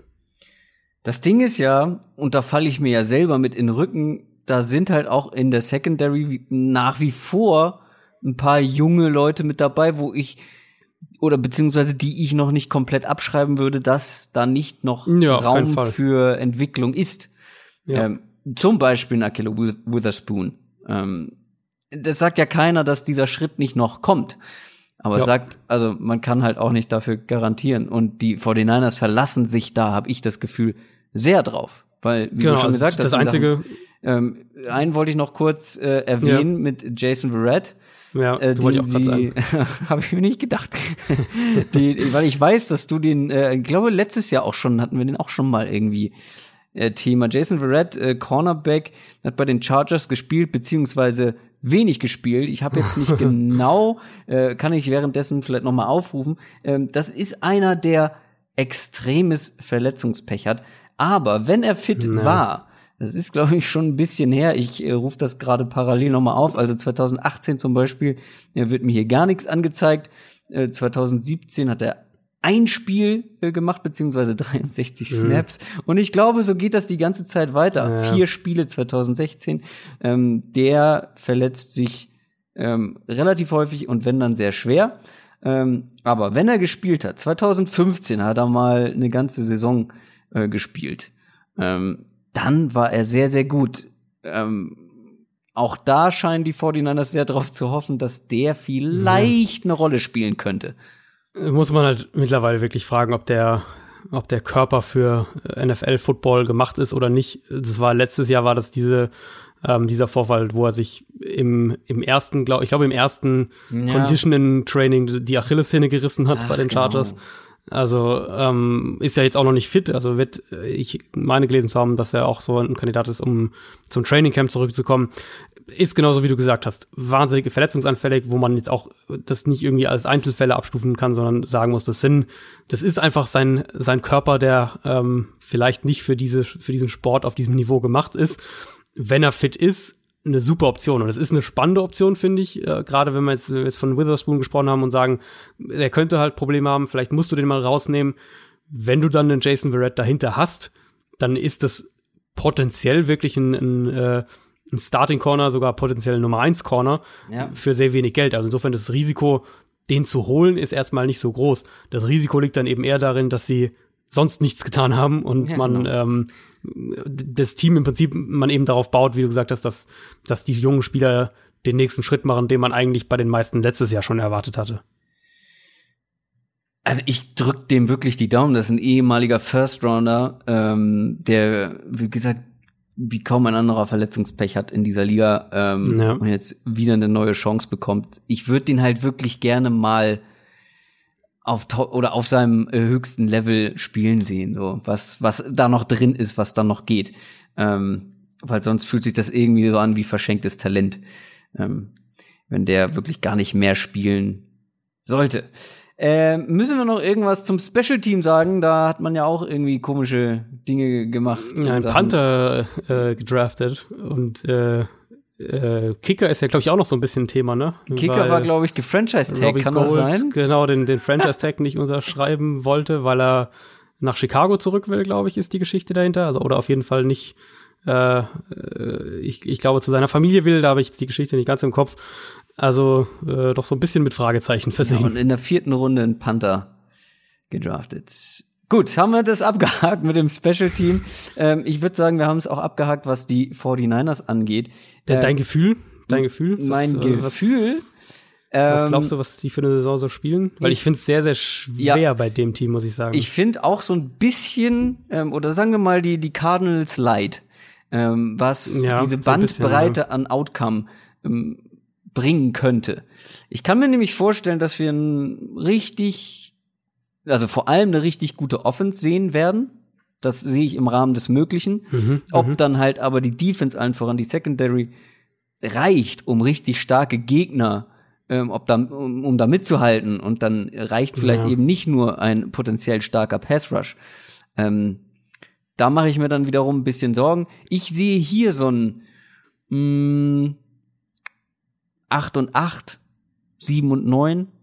Aber wir wollen noch ja, gar nicht so sehr in die Predictions rein. Aber so mh, ein Team, wie du auch über die Cardinals gesagt hast, die momentan noch in ihrem Umbruch ist, und ich glaube, dass wir hier noch nicht am Ende der Fahnenstange angekommen sind, ähm, zum Beispiel, wenn man jetzt in der nächsten Offseason mal gesponnen, ähm, dann mal wirklich in die Secondary noch mal investiert, ähm, da noch mal vielleicht im Draft rangeht oder in der Free Agency, keine Ahnung, ähm, dass man dann im Jahr darauf vielleicht dann mal das ganze Potenzial ausschöpfen kann. Ähm, man muss natürlich auch erstmal gucken, wie sich die jungen Receiver oder die jungen Waffen in der Offense entwickeln, ähm, wer da vorangeht, wie sich Jimmy Garoppolo erholt von seiner Verletzung. Also sind noch sehr viele Variablen mit dabei, ähm, sehr viele ähm, wackelige Faktoren insgesamt, mhm. aber ich glaube schon, dass wir hier ein ähm, durchschnittliches, bis vielleicht überdurchschnittliches NFL-Team sehen könnten. Vor allem mit dem ja. Coaching noch ja. dazu. Das ist ja auch so ein Faktor. Ja, ist so auch mein Gefühl. Also 8 und 8, 9 und 7, glaube ich, auch realistisch so in der Range ungefähr sehe ich das schon auch mit eben den Schwächen, die du gesagt hast. Gerade Coverage, davon wird viel abhängen. Wenn da dieser nächste Schritt kommt, reden wir vielleicht auch von noch ein, zwei Siegen mehr. Ja. Darauf können wir uns einigen. Wir kommen zu den Seahawks und für die Seahawks haben wir wieder einen Gast mit dabei. Gast Nummer zwei. Und das ist jemand, der sich, ich behaupte das jetzt einfach mal, wie kaum ein anderer mit den Seahawks auskennt. Beziehungsweise ich gehe davon aus, denn er ist bei einem sehr großen deutschen Seahawks Fanclub unterwegs, den German Seahawkers. Maximilian Länge. Moin. Ja, schönen guten Abend oder schönen guten Tag. Äh, freut mich, dass ihr mich eingeladen habt. Schön, dass ich dabei sein darf heute. Ja, sehr gerne. Aber du darfst auch direkt was zu dir sagen, dich mal so ein bisschen vorstellen, beziehungsweise auch die Seahawkers vorstellen. Also, wo findet man euch? Natürlich ganz wichtig. Und was macht ihr da? Man findet uns hauptsächlich im Internet, denn wir sind ein ähm, deutschlandweit oder im deutschsprachigen Raum tätiger oder vorhandener NFL-Fanclub der Seattle Seahawks, ähm, offiziell anerkannt von den Seattle Seahawks auch als Seahawkers Booster Club. Ähm, ja, was machen wir da so? Wir äh, sammeln natürlich zum einen mal Geld für Charities, wir sind auch ein eingetragener Verein. Zum anderen haben wir eine eigene redaktionelle Abteilung, auf der wir auch einen Podcast betreiben, auf der wir News veröffentlichen, Spielberichte vorschauen und dann, was natürlich dann zum digitalen Teil auch noch irgendwie in die analogen Welt äh, dazugehört, ist, dass wir uns einmal pro Jahr zu einer Mitgliederversammlung treffen und auch unter der Saison oder Off-Season zu Barbecues treffen, was jetzt wieder ansteht, das Off-Season Barbecue in vier verschiedenen Orten. Genau das ist einfach so die Gemeinschaft. Wir, wir feiern die Gemeinschaft, wir unterhalten uns über die Seahawks, tauschen uns aus, reisen zusammen nach Seattle auch, über Gruppenreisen. All das, das volle Programm. Das klingt richtig cool. Also wenn Seahawks-Fans dabei sind, die davon noch nicht gehört haben, können sie sich natürlich bei euch melden. Gehe ich mal davon aus. Sehr ähm, gerne, immer. Ähm, wir quatschen jetzt mal so ein bisschen über deine Lieblingsfranchise in der NFL. Das sind die Seahawks. Ähm, lass uns noch kurz zurückgucken auf letztes Jahr. Das machen wir auch immer so bei dieser Division Preview. Nochmal so ein Mini-Rückblick. Äh, weil Sehr bei den gerne. Seahawks war es so, wir beide, Adrian und ich, haben sie ja immer wieder hier im Podcast ja, so ein bisschen kritisiert, zumindest angezählt, ähm, haben immer wieder an ihnen gezweifelt. Also gezweifelt ist, glaube ich, das beste Wort dafür. Am Ende haben sie uns dann aber auch so ein bisschen überrascht, haben sich eine Wildcard geschnappt, haben es in die Playoffs geschafft. Ähm, jetzt hat sich so ein bisschen was verändert und darüber wollen wir sprechen und so einen Ausblick auf die kommende Saison geben. Ähm, man hat zum Beispiel mit Russell Wilson für sehr viel Geld verlängert. Ähm, das ist natürlich, wenn wir jetzt zur Offense kommen, eine sehr entscheidende Sache, beziehungsweise zumindest für die nächsten Jahre eine entscheidende Sache. Für die kommende Saison wahrscheinlich nicht so eine riesige Veränderung. Ähm, aber bei der Offense gab es auch noch eine zweite Veränderung, beziehungsweise eine richtige Veränderung im Vergleich zu letztem Jahr, und zwar Doug Baldwin. Der ist nämlich nicht mehr dabei. Wir haben darüber gesprochen, verletzungsbedingt hat er seine Karriere beendet. Wenn man das jetzt, vor allem jetzt mal mit Blick auf Baldwin sieht, wie gut oder schlecht findest du allgemein ist diese Offense für das kommende Jahr aufgestellt? Boah, äh, ganz schwierige Frage, weil einfach auch so viele äh, sehr unbekannte Komponenten da noch sind. Ja, wir können Klar. auch gerne die einzelnen Komponenten nacheinander durchgehen. Also muss gar nicht so Klar. allgemein bleiben. Ja. dann, dann, wo fangen wir an? Fangen wir dann natürlich, würde ich sagen, fangen wir Wide Receiver an, oder? Ja. Ähm, ja, klar, Doug Baldwin hinterlässt spielerisch natürlich eine Riesenlücke, aber vielleicht auch, was, was mir als Fan noch viel wichtiger ist, menschlich, ähm, weil er einfach irgendwie ja, Führungsspieler in der Mannschaft war, einfach auch für diese für diesen Aktivismus in Seattle gestanden hat.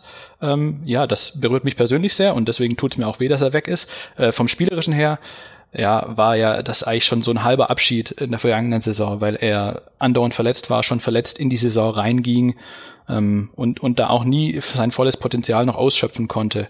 Ähm, trotzdem, immer wenn er auf dem Feld war, hat er irgendwie die Lücken ähm, oder den Raum für andere Leute, andere Spieler geschaffen. Und deswegen, ja, ist es einfach schwierig zu sagen, wie das jetzt aussehen wird, wenn er dann nicht mehr dabei ist. Adrian, was meinst du, wie schwer wiegt dieser Ausfall von Doug Baldwin? Vor allem auch mit Blick vielleicht auf den Draft, vielleicht auch mit Blick auf ähm, DK Metcalf, der neu mit dabei ist. Was glaubst du, wie das im Receiving Core am Ende aussehen könnte? Ja, finde ich mega spannend. Also Max hat jetzt gerade schon ein, zwei sehr wichtige Punkte gesagt. Ich glaube, was man auf keinen Fall unterschätzen darf, ist diese Connection, die er einfach zu Russell Wilson hatte.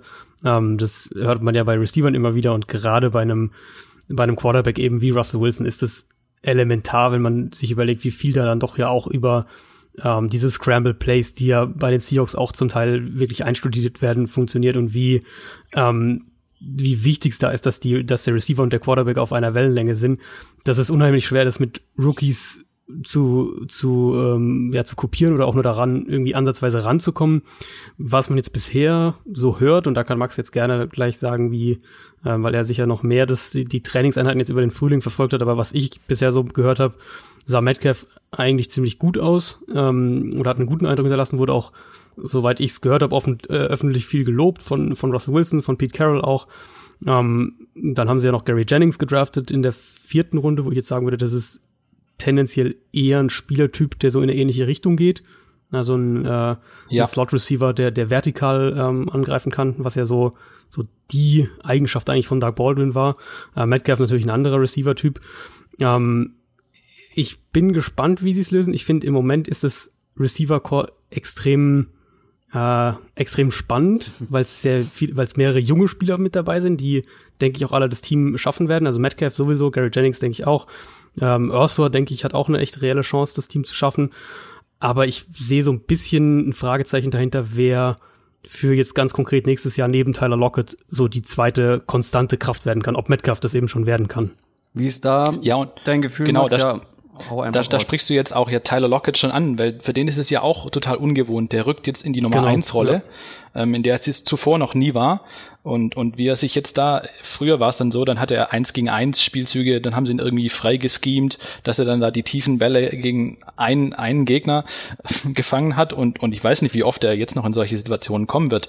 Da muss mhm. er sich definitiv auch erstmal zurechtfinden. Und ich finde, dahinter sieht es total schwammig aus. Ich weiß nicht, ob das die Positionsgruppe ist, die mich, die ich für am, am dramatischsten halte von der Situation vielleicht sogar. Weil klar, Rookie DK Metcalf du hast es angesprochen, ähm, das Route Running. Es, es gibt immer viele Kritikpunkte.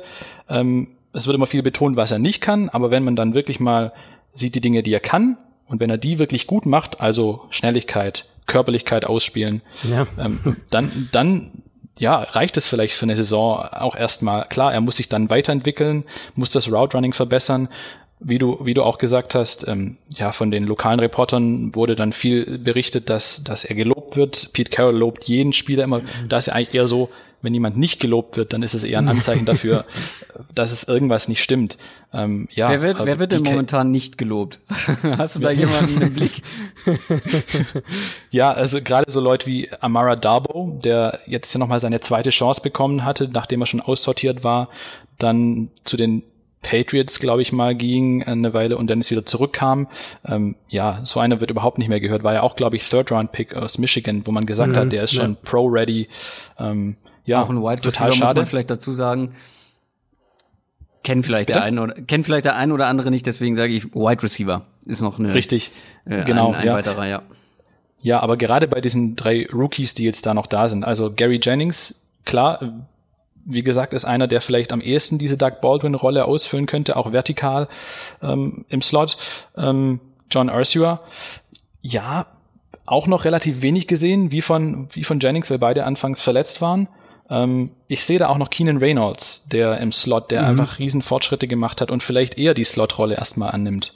Ähm, ganz schwer zu beurteilen. Vielleicht ist auch so eine Lösung, eher mehrere Spieler da irgendwie im Slot zu nutzen, weil Tyler Lockett hat auch ganz viel im Slot gespielt, schon 2018. Ja, ja. Das, das wäre meine nächste Frage gewesen, weil wir es tatsächlich davon im Podcast, glaube ich, vor zwei, drei Wochen mal ähm, auf das Thema irgendwie kamen. Ich weiß gar nicht mehr genau, in welchem Zusammenhang. Doug Baldwin. Aber das Lockett, was bei dem Doug Baldwin mhm, Rücktritt ja, sogar genau. wahrscheinlich, ne? Ähm, äh, beziehungsweise bei der Entlassung dann. Ähm, dass das Lockett ja tatsächlich ich glaube, fast die Hälfte seiner Snaps letztes Jahr im Slot gespielt hat oder ein bisschen weniger als die Hälfte ja. ähm, seiner Snaps, wäre jetzt für mich auch die Frage gewesen, ob du das als realistisch siehst, dass das noch weiter nach oben geht, also dass er vielleicht sowas sogar in Richtung hm, Starting Slot Receiver sein könnte oder ob das zu viel ist oder ob es eben, was ich eigentlich mega spannend finde, wenn ich mir das Lineup so anschaue. Also wir alle wissen ja, da kommen wir auch noch gleich drauf. Äh, wir alle wissen ja, dass die Seahawks den Ball äh, laufen wollen und wir alle wissen, dass, dass sie genau und wir alle wissen ja aber auch, dass sie dann ähm, darauf aufbauend in gewisser Weise eben auch ein sehr, sehr vertikales Passspiel eigentlich spielen wollen. Und das war ja letztes Jahr auch so ein bisschen das Erfolgsrezept eigentlich im Passspiel, eben diese, diese Russell Wilson Tyler Lockett Connection.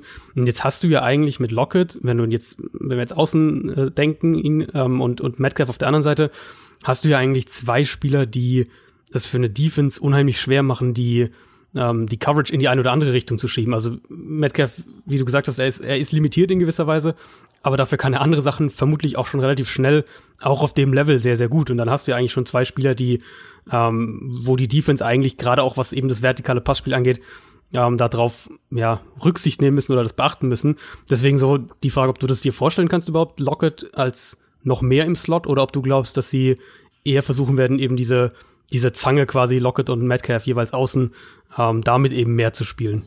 Ich glaube schon, dass sie die Balance versuchen zu halten, ähm, dass er nicht noch mehr ins Slot rutscht, aber in dieser mhm. Konstellation könnte ich es mir trotzdem vorstellen, dass da noch ein anderer Name dann wichtig ist, David Moore, der Anfang mhm. 2018 wie ein Überraschungskandidat aussah, dann wirklich die Touchdowns fing und, und die Plays machte, dann so ein bisschen in der Versenkung verschwand und jetzt gerade so zur Offseason hochgelobt wird, wirklich in höchsten Tönen gelobt wird, weil er eben sich so weiterentwickelt hat, dass er mehrere Positionen ähm, ähm, Wide Receiver spielen kann, auch dann viel variabler eingesetzt werden kann. Wenn er dann da outside ähm, mehr eingesetzt wird, dann klar, dann kann Lockett noch mehr in den Slot reinrutschen. Wieso nicht dann? Ja.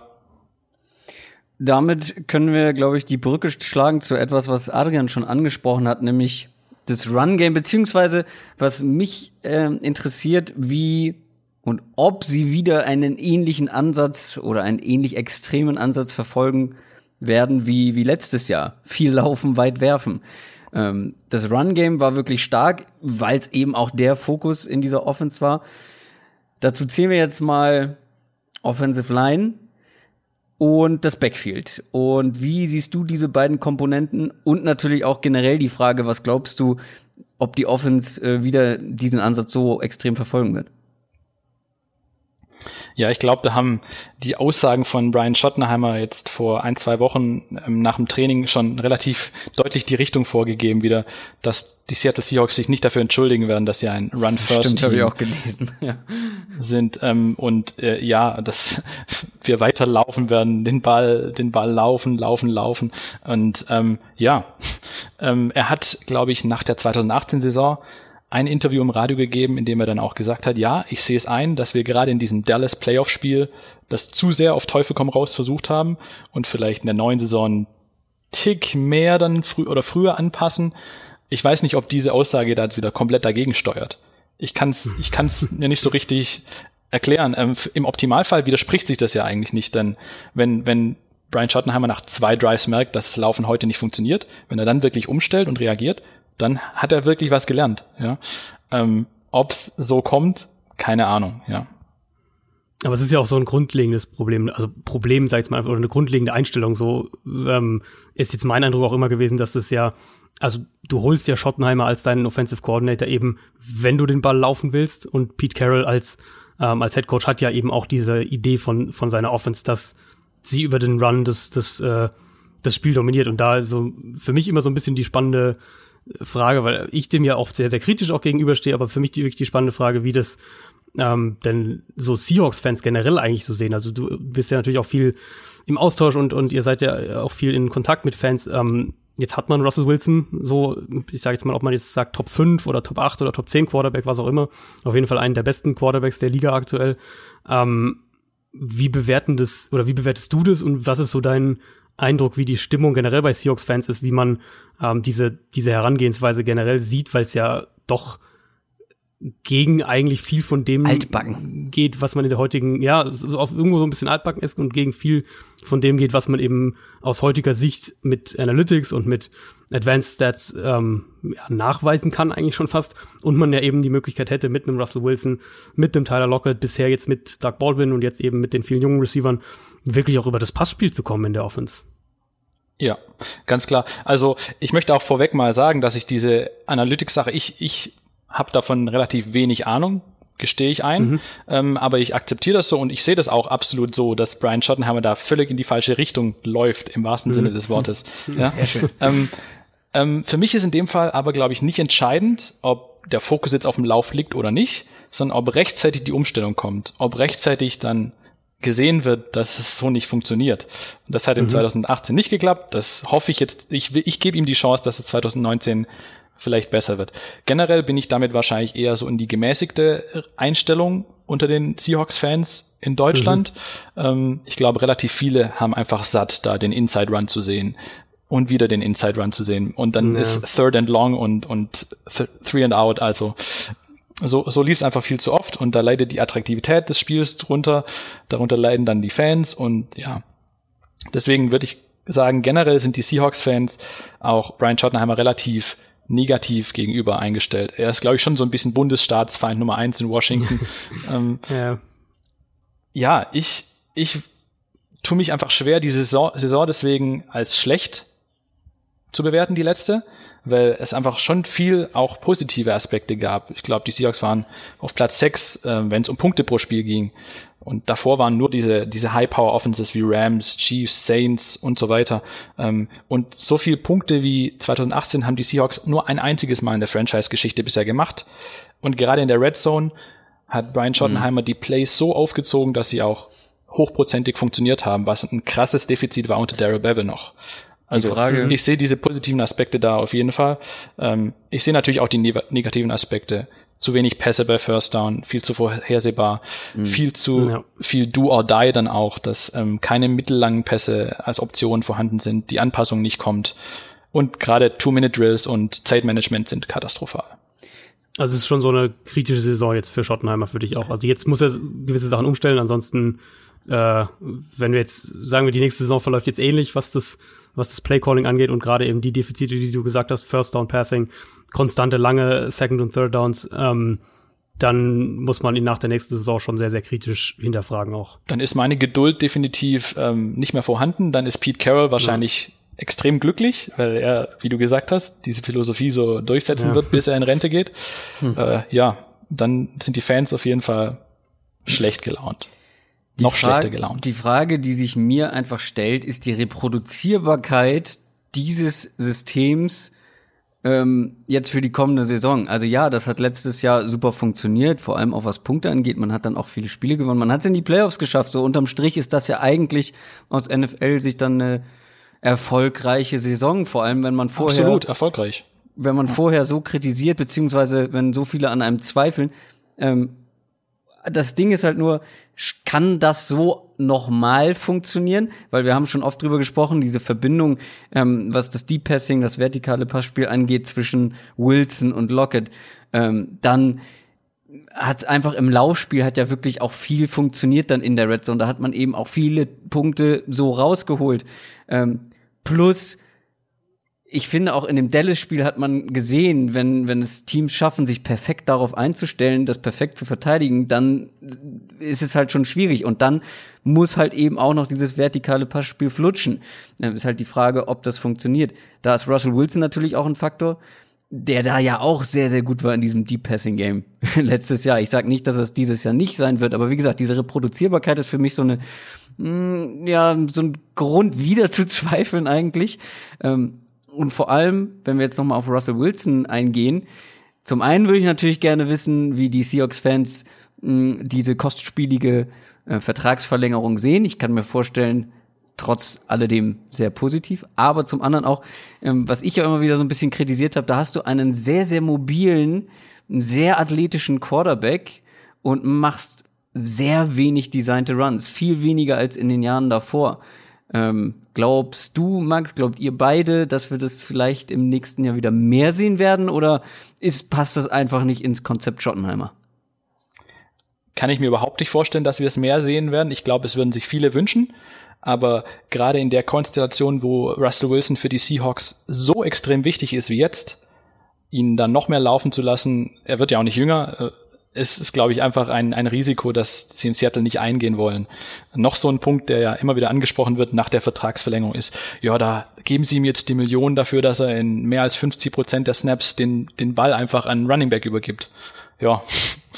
Also, klar kann ja, man diesen Frust ja. irgendwie nach, nach, nachvollziehen so ein bisschen. Ich glaube aber auch, dass in dieser Schottenheimer Offense, dass gerade dieses Deep Passing so hervorragend funktioniert hat. Ich glaube nicht, dass da das ist ja auch völliger Quatsch, dass das da irgendwie diese Korrelation gibt zwischen Play-Action und, und, und Laufspiel. Klar, ist ja auch das Gegenteil schon bewiesen. Also quasi. Eben. Das sagen alle Zahlen. Genau. Aber ich glaube, dass eben so wie Brian Schottenheimer das Deep Passing Game ähm, dann auch irgendwie skizziert oder vom Schema her aufbaut, dass es Russell Wilson dann schon auch zugute kommt, dass er auch von Brian Schottenheimer profitiert. Und im, im Vakuum würde ich Russell Wilson immer wieder diesen Vertrag geben, mhm. weil ich glaube, bevor du dann einen neuen suchen musst und, und diese, dieses Risiko hast, dass es ein Flop wird, ähm, in zwei, drei Jahren ist der Vertrag von Russell Wilson wieder spottbillig. Hat man jetzt bei Carson Wentz schon gesehen, finde ich. Also das ist jetzt natürlich wieder sehr, ähm, sehr der Seahawks ja schon nicht so Sicht. Ja.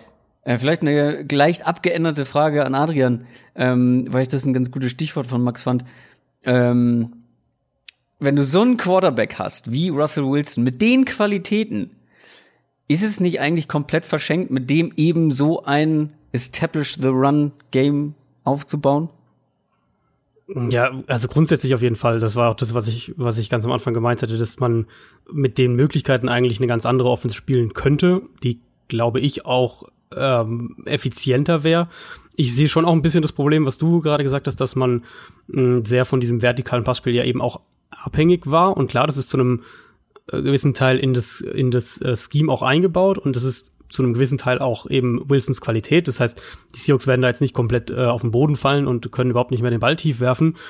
Aber das ist in der ähm, Regelmäßigkeit und in dieser, also gerade die Wilson-Lockett Connection war ja nah an Perfektion, wenn man es mal so sagen ja, will. Fast, ähm, ja. Das ist in dem ähm, dass es in dem Ausmaß, würde ich jetzt mal sagen, wieder funktioniert, das ist schon unwahrscheinlich. Und dann bin ich wirklich sehr, sehr gespannt, inwieweit sie das Run-Game eben auch anpassen. Also ich sehe ehrlicherweise, so wie ich Carroll und Schottenheimer einschätze, sehe ich jetzt äh, nicht eine wahnsinnig große Chance, dass sie so ähm, bewusst davon weggehen. Also vielleicht wird es hier und da mal Gamescript-mäßig so sein, dass sie davon weggehen. Und klar, wenn sie irgendwie im vierten Viertel mit zwei Touchdowns hinten liegen, dann werden wir auch mehr werfen. Aber ähm, vom Grundansatz finde ich dann fast schon eher die Frage, inwieweit sich das Run-Game selbst verändert. Ähm, da hört man ja jetzt auch immer wieder mal, dass sie, dass sie mit äh, George Fant, dem, dem sechsten Offensive Tackle, äh, sechsten Offensive Lineman, ähm, so ein bisschen rumexperimentieren, dass der auch äh, Tight End Snaps äh, mehr oder weniger sieht und so ein bisschen rumgeschoben wird.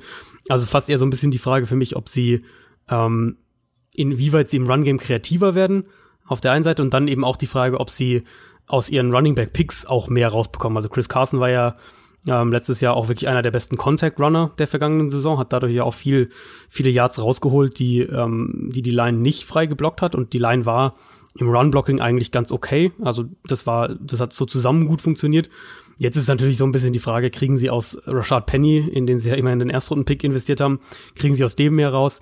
Ich glaube, dass, ähm, dass Travis Homer, den sie ja dieses Jahr gedraftet haben, kann Max vielleicht auch noch was zu, äh, gleich zu sagen, aber ich glaube, dass sie aus dem auch mehr bekommen könnten oder dass das ein, spannender Spieler ähm, sein könnte, gerade wenn man sich den nochmal so ein bisschen anschaut. Der hat echt eine extreme Explosivität und auch Agilität. Der ist, ähm, glaube ich, einer, der im Passspiel auch eine Rolle haben kann. Also den sehe ich vielleicht auch so ein bisschen. Das ist fast für mich so äh, ein wenig die Frage mehr, äh, wie kreativ werden sie im Run-Game, weil ich glaube, dass die, dass der Aspekt realistischer ist, als dass sie ähm, jetzt sagen wir, wir, äh, wir werden plötzlich in, in Teilen der Spiele eine Passing-Offense halte ich auch für relativ unwahrscheinlich, dass dieser Sinneswandel äh, sich vollzieht.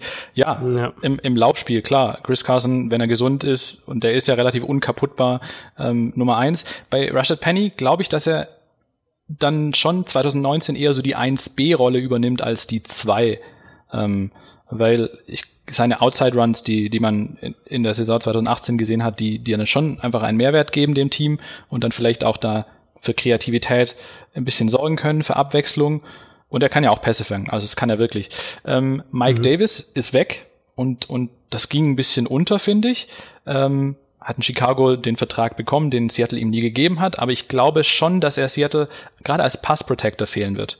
Weil das ist, das ist mhm. Penny einfach noch nicht, das ist Chris Carson auch nie so richtig gewesen. Ähm, schwierig zu beurteilen, ob es einer von den beiden noch irgendwann wird.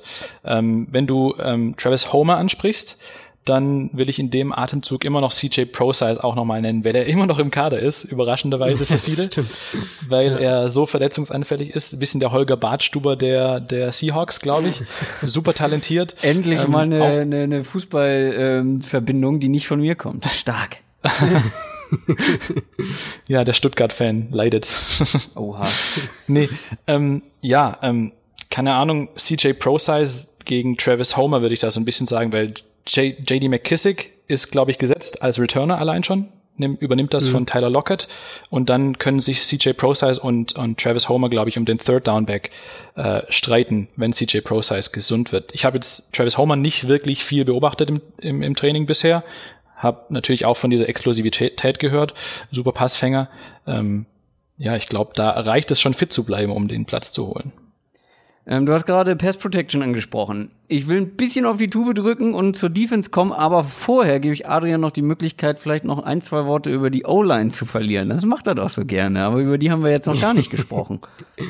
Ja, das stimmt. Also O-Line Seahawks letztes Jahr für mich war ähm, so insgesamt im Durchschnitt, was im Vergleich zu manchen anderen Seahawks-Jahren auf jeden Fall eine Verbesserung ist. Der Dwayne Brown Trade war wahnsinnig viel wert für diese Offensive Line. Das sieht man, finde ich, immer noch die Auswirkungen. Ähm, ist für mich eine Line, die auch in ihrer Zusammenstellung in gewisser Weise zu der Philosophie passt, weil ich sehe bei den meisten Spielern, Brown jetzt mal ausgenommen, aber bei den meisten Spielern sehe ich die Stärken im Run-Blocking und nicht in der Pass-Protection. Mm, ist für mich auch ein bisschen dieser ähm, die Verpflichtung von, von Mike Upardi äh, ist für mich auch so ein leichtes Downgrade in Pass Protection im Vergleich zum letzten Jahr und ein leichtes Upgrade im Run Blocking. Und so würde ich die meisten Spieler, die meisten Starter in der Offensive Line sehen. Also ähm, obere, oberer Durchschnitt, oberer Durchschnitt im, im Run Blocking, weiter unten in Pass Protection wäre so mein, äh, mein knappes Fazit. Und dann eben vor allem so ein bisschen die Frage, was sie mit George Fent wirklich machen wollen, ob der vielleicht Ifedi noch ähm, irgendwann verdrängt. Ifedi spielt, ist jetzt erstmal noch mal der Starter. Ob sie den wirklich als Tight mehr einsetzen wollen, das ist so ein bisschen eine, eine Wildcard. Aber generell finde ich, ist das eine, eine durchschnittliche Line, mit der du spielen kannst. So würde, würde ich, glaube ich, am ehesten sagen. Ein Aspekt ist vielleicht an der Stelle noch ganz kurz, ganz wichtig, glaube ich, auch Tom Cable ist weg. Und, und ich glaube, das hat das der Line schon verdammt gut getan auch, ja. Ich will jetzt nicht sagen, Mike Solari ist der absolute Heilsbringer, aber die Tatsache, dass Tom Cable weg ist, hat der Line, glaube ich, ja. richtig gut getan. Sieht man in Oakland jetzt wieder, dass die Line ja. krass abgesagt ist.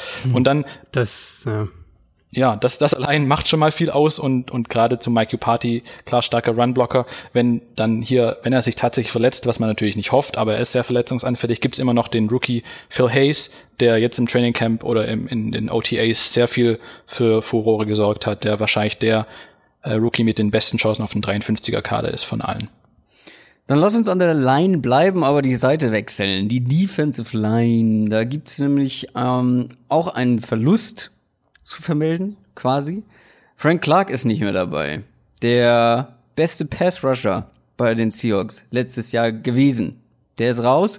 Man hat mit LJ Collier zum Beispiel, dem Erstrunden-Pick, jemand Neues dabei und mit Sigi Ansa und nach wie vor ein Jerron Reed, der vielleicht so ein bisschen unbemerkt, zumindest richtig gute ähm, Quarterback-Pressure-Zahlen auflegen kon äh, konnte. Meinung von euch zur Defensive Line. Ist das jetzt ein herber Verlust oder hat man sich da gut ähm, rehabilitiert von mit den Leuten, die man dazugeholt hat?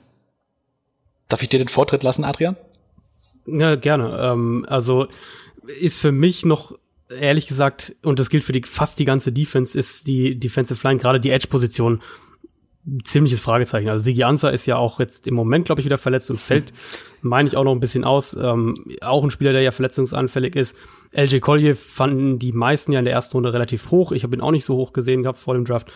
Ähm, ein Spieler, der vom von der Philosophie gut reinpasst, weil es weil es in das passt, was die Seahawks machen wollen. Der denke ich auch bei ähm, in der Base Base Front außen spielen kann und dann im, wenn sie ins Sub Package gehen nach innen rücken kann. Für mich wenn wir auf die Front insgesamt schauen, ist wirklich der ähm, das Zentrum ist sehr, sehr stark mit, äh, mit Jaron Reed, hast du angesprochen. Puna Ford hatte auch eine super Rookie-Saison letztes Jahr. Also die zwei so als, äh, als, als, als Herz der Defensive Line quasi. Und dann dahinter natürlich das, das Herz der ganzen Defense mit Bobby Wagner und KJ Wright. Das sind so die vier Spieler, wo ich sagen würde, da ähm, sind die Seahawks extrem gut aufgestellt.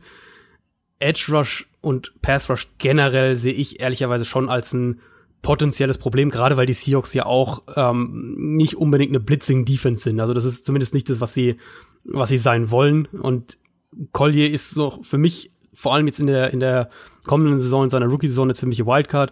Sigi Ansa war jetzt über die letzten Jahre extrem inkonstant und hatte immer wieder mit Verletzungen zu kämpfen. wenn der nicht spielen kann, dann reden wir eben von, von Cassius Marsh oder Bakivius Mingo, also die, die Alternativen dahinter. Und ich glaube, das sind dann keine Spieler, vor denen du als, äh, als Offensive Line im, im Gameplan große, große Bedenken hast. Ja, kann ich absolut konform gehen mit, äh, das sind ja teilweise Rotationsspieler eigentlich höchstens, die dann da in die Starting-Aufstellung ja, ja. äh, rutschen. Cassius Marsh, ähm, ja, Ansa so verletzt, ist einfach ein Fragezeichen. Es kann sein, dass er nicht mal zum Saisonstart ganz fit ist mit der Schulter. Habe ich, hab ich auch gelesen. Ja. Also ist ganz schwierig, wird erst im Laufe des Trainingcamps dann irgendwie ähm, sich rausstellen. Und Collier, ich glaube einfach, dass man auch von einem Rookie Edge Rusher nicht diese Zahlen erwarten darf. Hat Frank Clark in seiner ersten Saison auch nicht abgeliefert, hat zwei, zwei, drei Jahre gedauert, bis er in die Gänge kam. Ja, äh, für mich ist äh, die Frage an der Stelle so ein bisschen spannend, ob bei im Front Office da irgendwie ein Gedankengang vorhanden war. Ich meine, klar, sie haben Frank Clark getradet. Ähm, haben sie das gemacht, weil sie wussten, dass da tatsächlich irgendwo ähm, das Potenzial da ist, den zu ersetzen? Oder haben sie es gemacht, weil sie einfach diese lästige Holdout-Sache, klar, er war ja gefranchise-tagged, aber hatte dann irgendwie nicht so richtig Lust äh, auf den Franchise-Tag, darunter zu spielen, wollte dann nochmal den richtigen Vertrag. Ähm, das hätte wieder so ein Holdout-Drama gegeben und ich weiß nicht, ob Seattle so eins nochmal verträgt. Es ist Jahr für Jahr das gleiche in Seattle gerade. Deswegen ja, spannende Frage, die ich leider nicht beantworten kann. Ähm, ich will natürlich. Der Preis war auch gut, ne? Ja, das muss man natürlich verdammt, auch sagen. Verdammt also, guter Preis, klar. Ja. Ich, ja, ich will einfach hoffen, dass es irgendwie aufgeht. Ähm, was vielleicht noch ganz spannend ist an der Stelle, in den Sub-Packages könnten dann, äh, könnten dann zwei Spieler vielleicht noch eine wichtige Rolle gerade im Pass Rush übernehmen. Jacob Martin, eigentlich als Linebacker gedraftet, aber eher so schon Hybrid Linebacker Defensive End. Ähm, erste Saison richtig super gespielt letztes Jahr dieses Jahr noch mehr Pass Rush vielleicht. Und dann Shaquem Griffin, der ja 2018 nach seinem ersten Spiel, das er gestartet hat, relativ wenig nur noch berücksichtigt wurde, weil er einfach eklatante Schwächen in der Coverage hat. Ähm, wurde jetzt auch viel mehr auf den Rush gedrillt, was er auch an UCF am College viel gemacht hat. Also wenn die beiden jungen Spieler da mehr im Pass Rush vielleicht eine Rolle spielen, könnte das irgendwo ein Stück weit aufgefangen werden.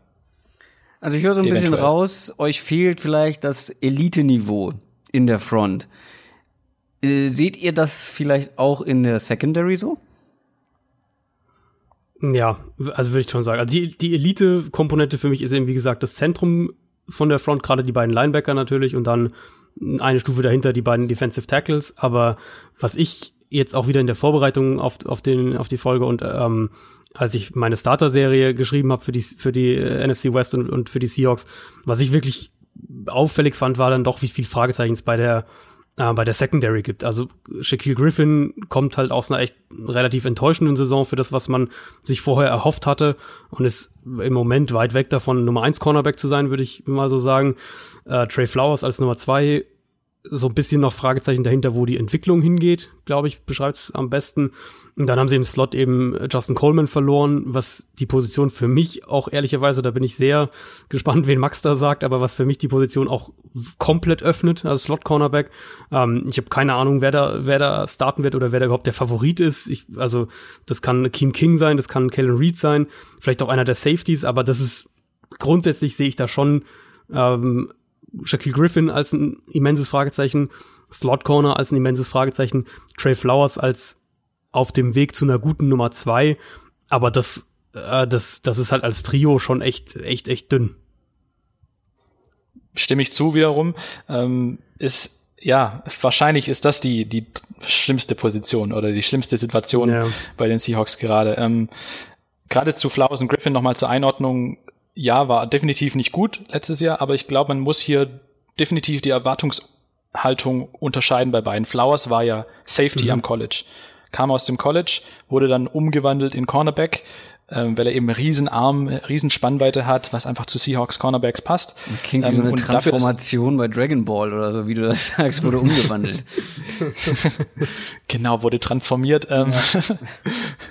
und ja, äh, ich glaube, dafür, dass die Erwartungshaltung dann für so einen umgewandelten Anführungsstrichen Spieler relativ niedrig ist, war das schon eine recht ordentliche erste Saison und ich glaube, dass er sich dann da ähm, basierend darauf auch, auch steigern kann. Shaquille Griffin, klar, ist natürlich auch in riesige Fußstapfen getreten, dürfen wir nicht vergessen. Richard Sherman weg, dann, klar, die zwei sehen nicht nur von den Haaren her ungefähr gleich aus. Ich glaube, das sitzt bei vielen irgendwo schon im Kopf so ein bisschen, dieses oberflächliche Äußerliche. Ähm, aber er hat natürlich auch diese Rolle angenommen von Richard Sherman und und ja so ein Island Corner auf, auf einer Seite wird war er einfach noch nicht und äh, ja hat dann viele Big Plays zugelassen und war dann von den beiden Cornerbacks wahrscheinlich der deutlich enttäuschendere. Ähm, ja. Bei den Safeties glaube ich dass Bradley McDougald auf beiden Positionen aktuell die absolute Nummer eins wäre. Das ist so ein bisschen das Drama in Seattle. Dann haben 2018 entweder Delano Hill oder Tedrick Thompson neben Bradley McDougald gespielt aber beide nie so wirklich voll überzeugt das war sehr durchwachsen, würde ich sagen. Jetzt glaube ich, hat äh, Rookie Marquise Blair eine echte Chance, sich den Strong Safety Spot zu schnappen, mit McDougald auf Free Safety dann. Äh, bei Blair war ja im College immer so ein bisschen das Targeting ein Fragezeichen. Ein harter Hitter, der mehrfach Strafen dafür kassiert hat. Äh, glaube ich aber nicht, dass, ja, das könnt ihr vielleicht auch ein bisschen besser einschätzen, ähm, glaube ich nicht, dass es in der NFL so eine richtige Rolle spielt. Gerade die College-Shiris sind da ja bei der Regelauslegung ein bisschen genau flexibler genau immer. Also ich glaube, dass er da eine echte Chance hat, sich diesen Starting-Spot zu holen. Und an der Stelle noch ganz kurz zum Nickelback. Ich glaube, dass Akeem King da die Nase vorn hat, definitiv. Ein Spieler, den ich aber nicht vergessen möchte, ist Ugo Amadi. Okay. Zum einen, da ich College-Fan, Oregon, mich total gefreut habe, dass die Seahawks ihn geholt haben. Er hat in den bisherigen Einheiten viel Safety spielen müssen, weil Bradley McDougall verletzt war, weil viele auf Safety einfach verletzt waren. Aber er wird im Training Camp sicher die Chance bekommen, seine Flinkheit, ja, falls er sie hat, im Slot äh, unter Beweis zu stellen. Aber bis dahin erstmal Akeem King und der ist einfach ein Riesenfragezeichen. Also ich höre insgesamt, wenn wir jetzt Offense und Defense mal zusammenfassen und Max, du darfst gerne mal so deinen kleinen Ausblick gleich schildern auf die kommende Saison. Ich weiß nicht, es gibt überall Skepsis, vor allem jetzt äh, auch in der Defense. Was glaubst du denn, wohin die Reise geht? Was hoffst du und was meinst du wären realistische Ziele fürs nächste Jahr? Hm. Also die Hoffnung war natürlich auch immer damit verbunden, dass Frank Clark irgendwie noch eine Rolle spielt in Seattle. Da hätte ich dann vor seinem Abgang gesagt, okay, setzen wir einen Sieg drauf. Im Vergleich zur letzten Saison sind wir bei 11 und 5. Und dann geht es irgendwie gut, weil die Offense hoffentlich den nächsten Schritt macht und DK Metcalf hoffentlich viele überraschen wird. Aber jetzt so mit der Defense-Situation aktuell, auch ohne Justin Coleman, für mich auch ein ganz wichtiger Mann, der auf Schnäppchenvertrag eine wichtige Rolle gespielt hat in Seattle. Defense einfach ein Riesenfragezeichen. Deshalb tendiere ich eher in Richtung 9-7 aktuell. Im Vergleich zum Vorjahr eine Niederlage mehr. 10-6 wäre für mich, wenn sie wieder 10-6 erreichen, äh, dann wäre ich relativ zufrieden mit der Saison. Und was dann für mich noch wichtig wäre. Und holt man damit eine Wildcard äh, dieses Jahr? Boah, ja. Das ist eine fiese Frage. fiese Frage. Kann ich schwer einschätzen, so, weil ich nicht so richtig den Blick drauf habe, wie es in den anderen NFC Divisions aussieht aktuell. Wäre natürlich wünschenswert, klar. Und ich glaube, mit 10-6 ist es auch drin. Für mich wäre aber ja auch noch sehr wichtig, dass die Seahawks mal wieder einen Sieg gegen die LA Rams holen. War ja 2018 zweimal sehr knapp. ist einfach für die Rivalität gut, wenn da mal wieder ein Erfolg rausspringt.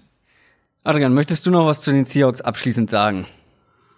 Ja, ich, also ich bin sogar, glaube ich, noch, ein, noch einen kleinen, kleinen Ticken pessimistischer. Ich habe die Seahawks so bei 8 und 8 am Ende geschätzt. Ähm, ich glaube einfach, dass wir ein Team sehen, was eine, in gewisser Weise einen Umbruch durchläuft. Ähm, Umbruch kann man jetzt auf, auf ganz verschiedene Weisen definieren, aber gerade wenn wir auf die Defense schauen, also ist ja nicht nur Frank, Clark ähm, weg, es ist ja auch Earl Thomas weg, der äh, natürlich letztes Jahr schon den Großteil der Saison verpasst hat, aber wir haben jetzt gerade über die Secondary gesprochen und ähm, dass das Corner ja wirklich ein, ein, Thema ist, wo man wahrscheinlich die ganze Saison über, drüber sprechen wird, weil es einfach so viele Fragezeichen gibt.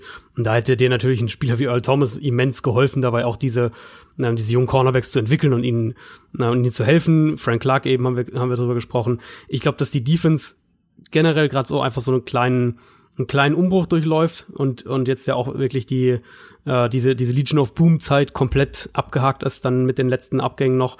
Ähm, ich sehe in der Offense eben so ein bisschen eine Mischung aus einerseits dem, was wir thematisiert haben, das Problem, dass sie nicht ganz so, dass sie das, was letztes Jahr so gut funktioniert haben, nicht komplett kopieren können, das denke ich schon. Auf der anderen Seite vielleicht, dass wir irgendwo hier und da einen kleinen Reifeprozess eben sehen, wie Max gerade gesagt hat, so ein bisschen diesen nächsten Schritt. Das äh, kann die jungen Receiver betreffen, das kann aber auch Shotnummer betreffen, im, was das Playcalling angeht. Also ähm, ein Team, was so ein bisschen im Umbruch ist, aber was einfach auch eine hohe Baseline hat, allein durch äh, Russell Wilson.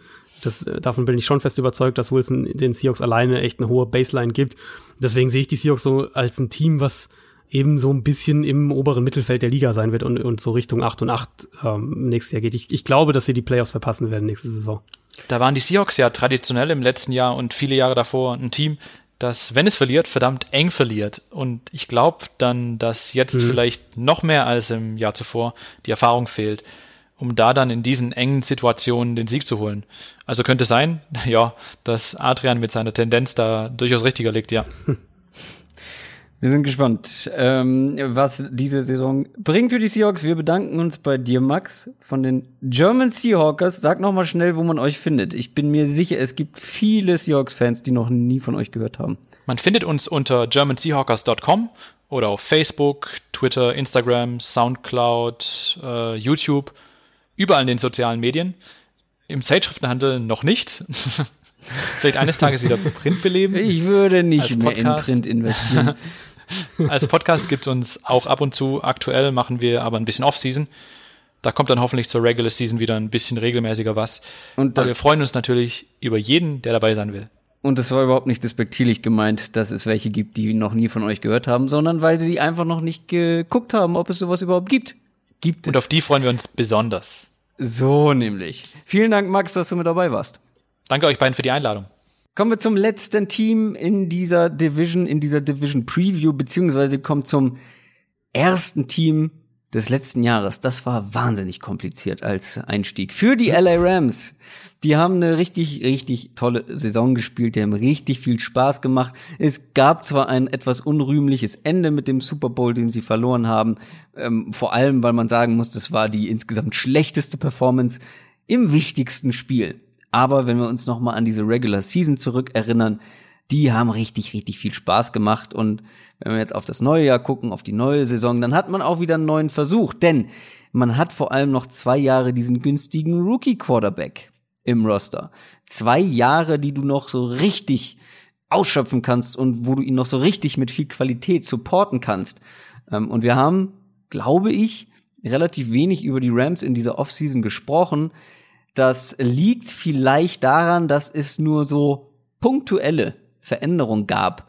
Ähm, aber ich finde kleine und zum Teil sehr feine Veränderungen. Ähm, wenn wir dann wieder mit der Offense anfangen, ähm, natürlich, keine Frage, die wichtigste Verpflichtung war natürlich Blake Bortles ähm, als Backup von Jared Goff. Ähm, das wollte ich äh, zuallererst mal äh, hier festhalten. Ansonsten größtenteils alles wie gehabt größtenteils die, die Offense, die Großteile der Saison wirklich gut funktioniert hat und ähm, eben auch jetzt zusammengeblieben ist. Also vor allem, wenn man dann mal guckt mit einem Cooper Cup, ähm, dessen Wert immens groß war in diesem System und der am Ende mhm. der Saison auch ausgefallen ist, der kommt wieder zurück. Ähm, nach zehn Spielen, glaube ich, ähm, war er raus.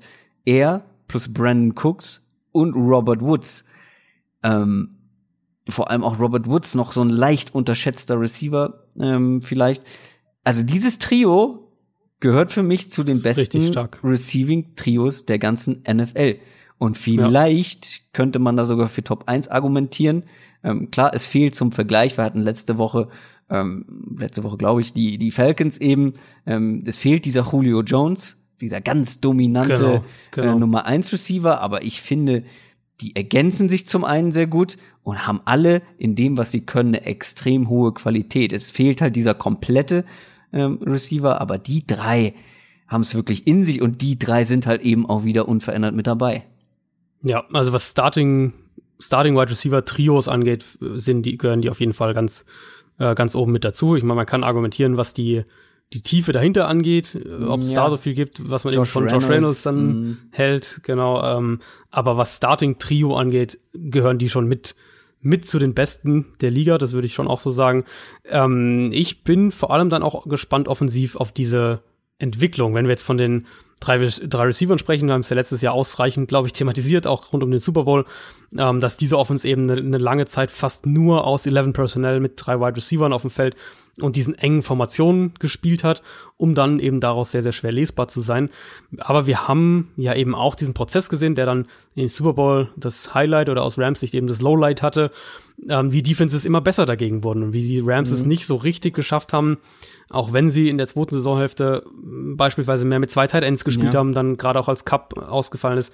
Aber wie sie es ja. nicht so richtig, genau, aber wie sie es nicht so richtig geschafft haben, sich, ich würde sagen, offensiv signifikant weiterzuentwickeln, dass sie Ja. auch effizient auf andere Arten gewinnen können. Und dazu ist jetzt in gewissem Maße ähm, diese Offseason da. Und das kann verschiedene Bereiche treffen. Es äh, will ja gar nicht so groß, groß sagen, was, äh, was da McVay sich so überlegt hat, aber das kann sein, dass sie aus komplexeren Formationen heraus spielen. Es kann sein, dass wir mehr zwei Thailand-Formationen sehen.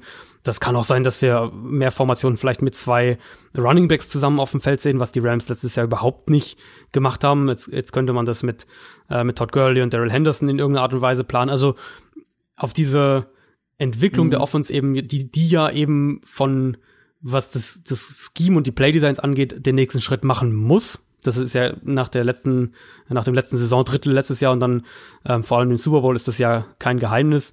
Ähm, darauf bin ich wirklich extrem gespannt, weil ich denke, dass McVay sich da auch wirklich einige spannende Sachen überlegen wird. Wenn ich es jemandem zutraue, ähm, eine solche Entwicklung in einer Offseason hinzubekommen, dann ist es Sean McVay.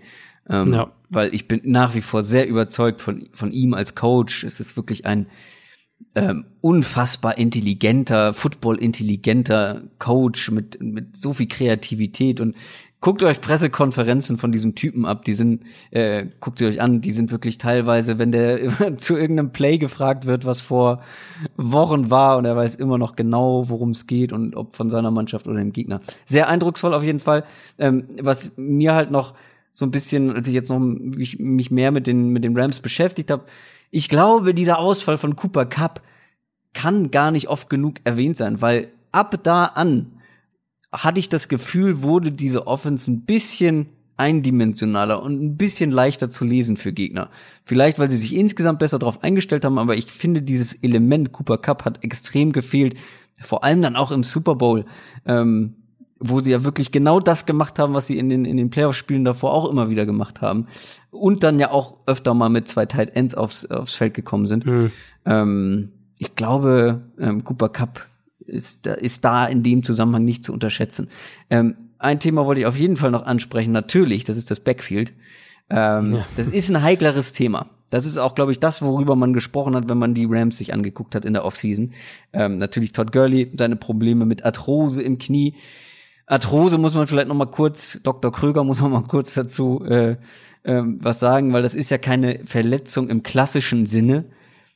Das ist halt eher eine Krankheit, die, die wirklich schwer zu prophezeien ist oder vorherzusagen ist und wie sehr es ihn auch beeinflussen wird und wie schlimm es ist und wie schlimm es werden kann.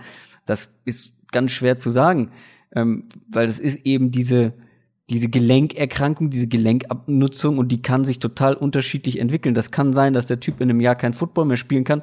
Kann aber auch sein, dass er noch ein paar Jahre zumindest in einem gewissen Rahmen sehr gut Football spielen kann. Keine Ahnung. Ist, ist aber, äh, glaube ich, äh, Arthritis, ne?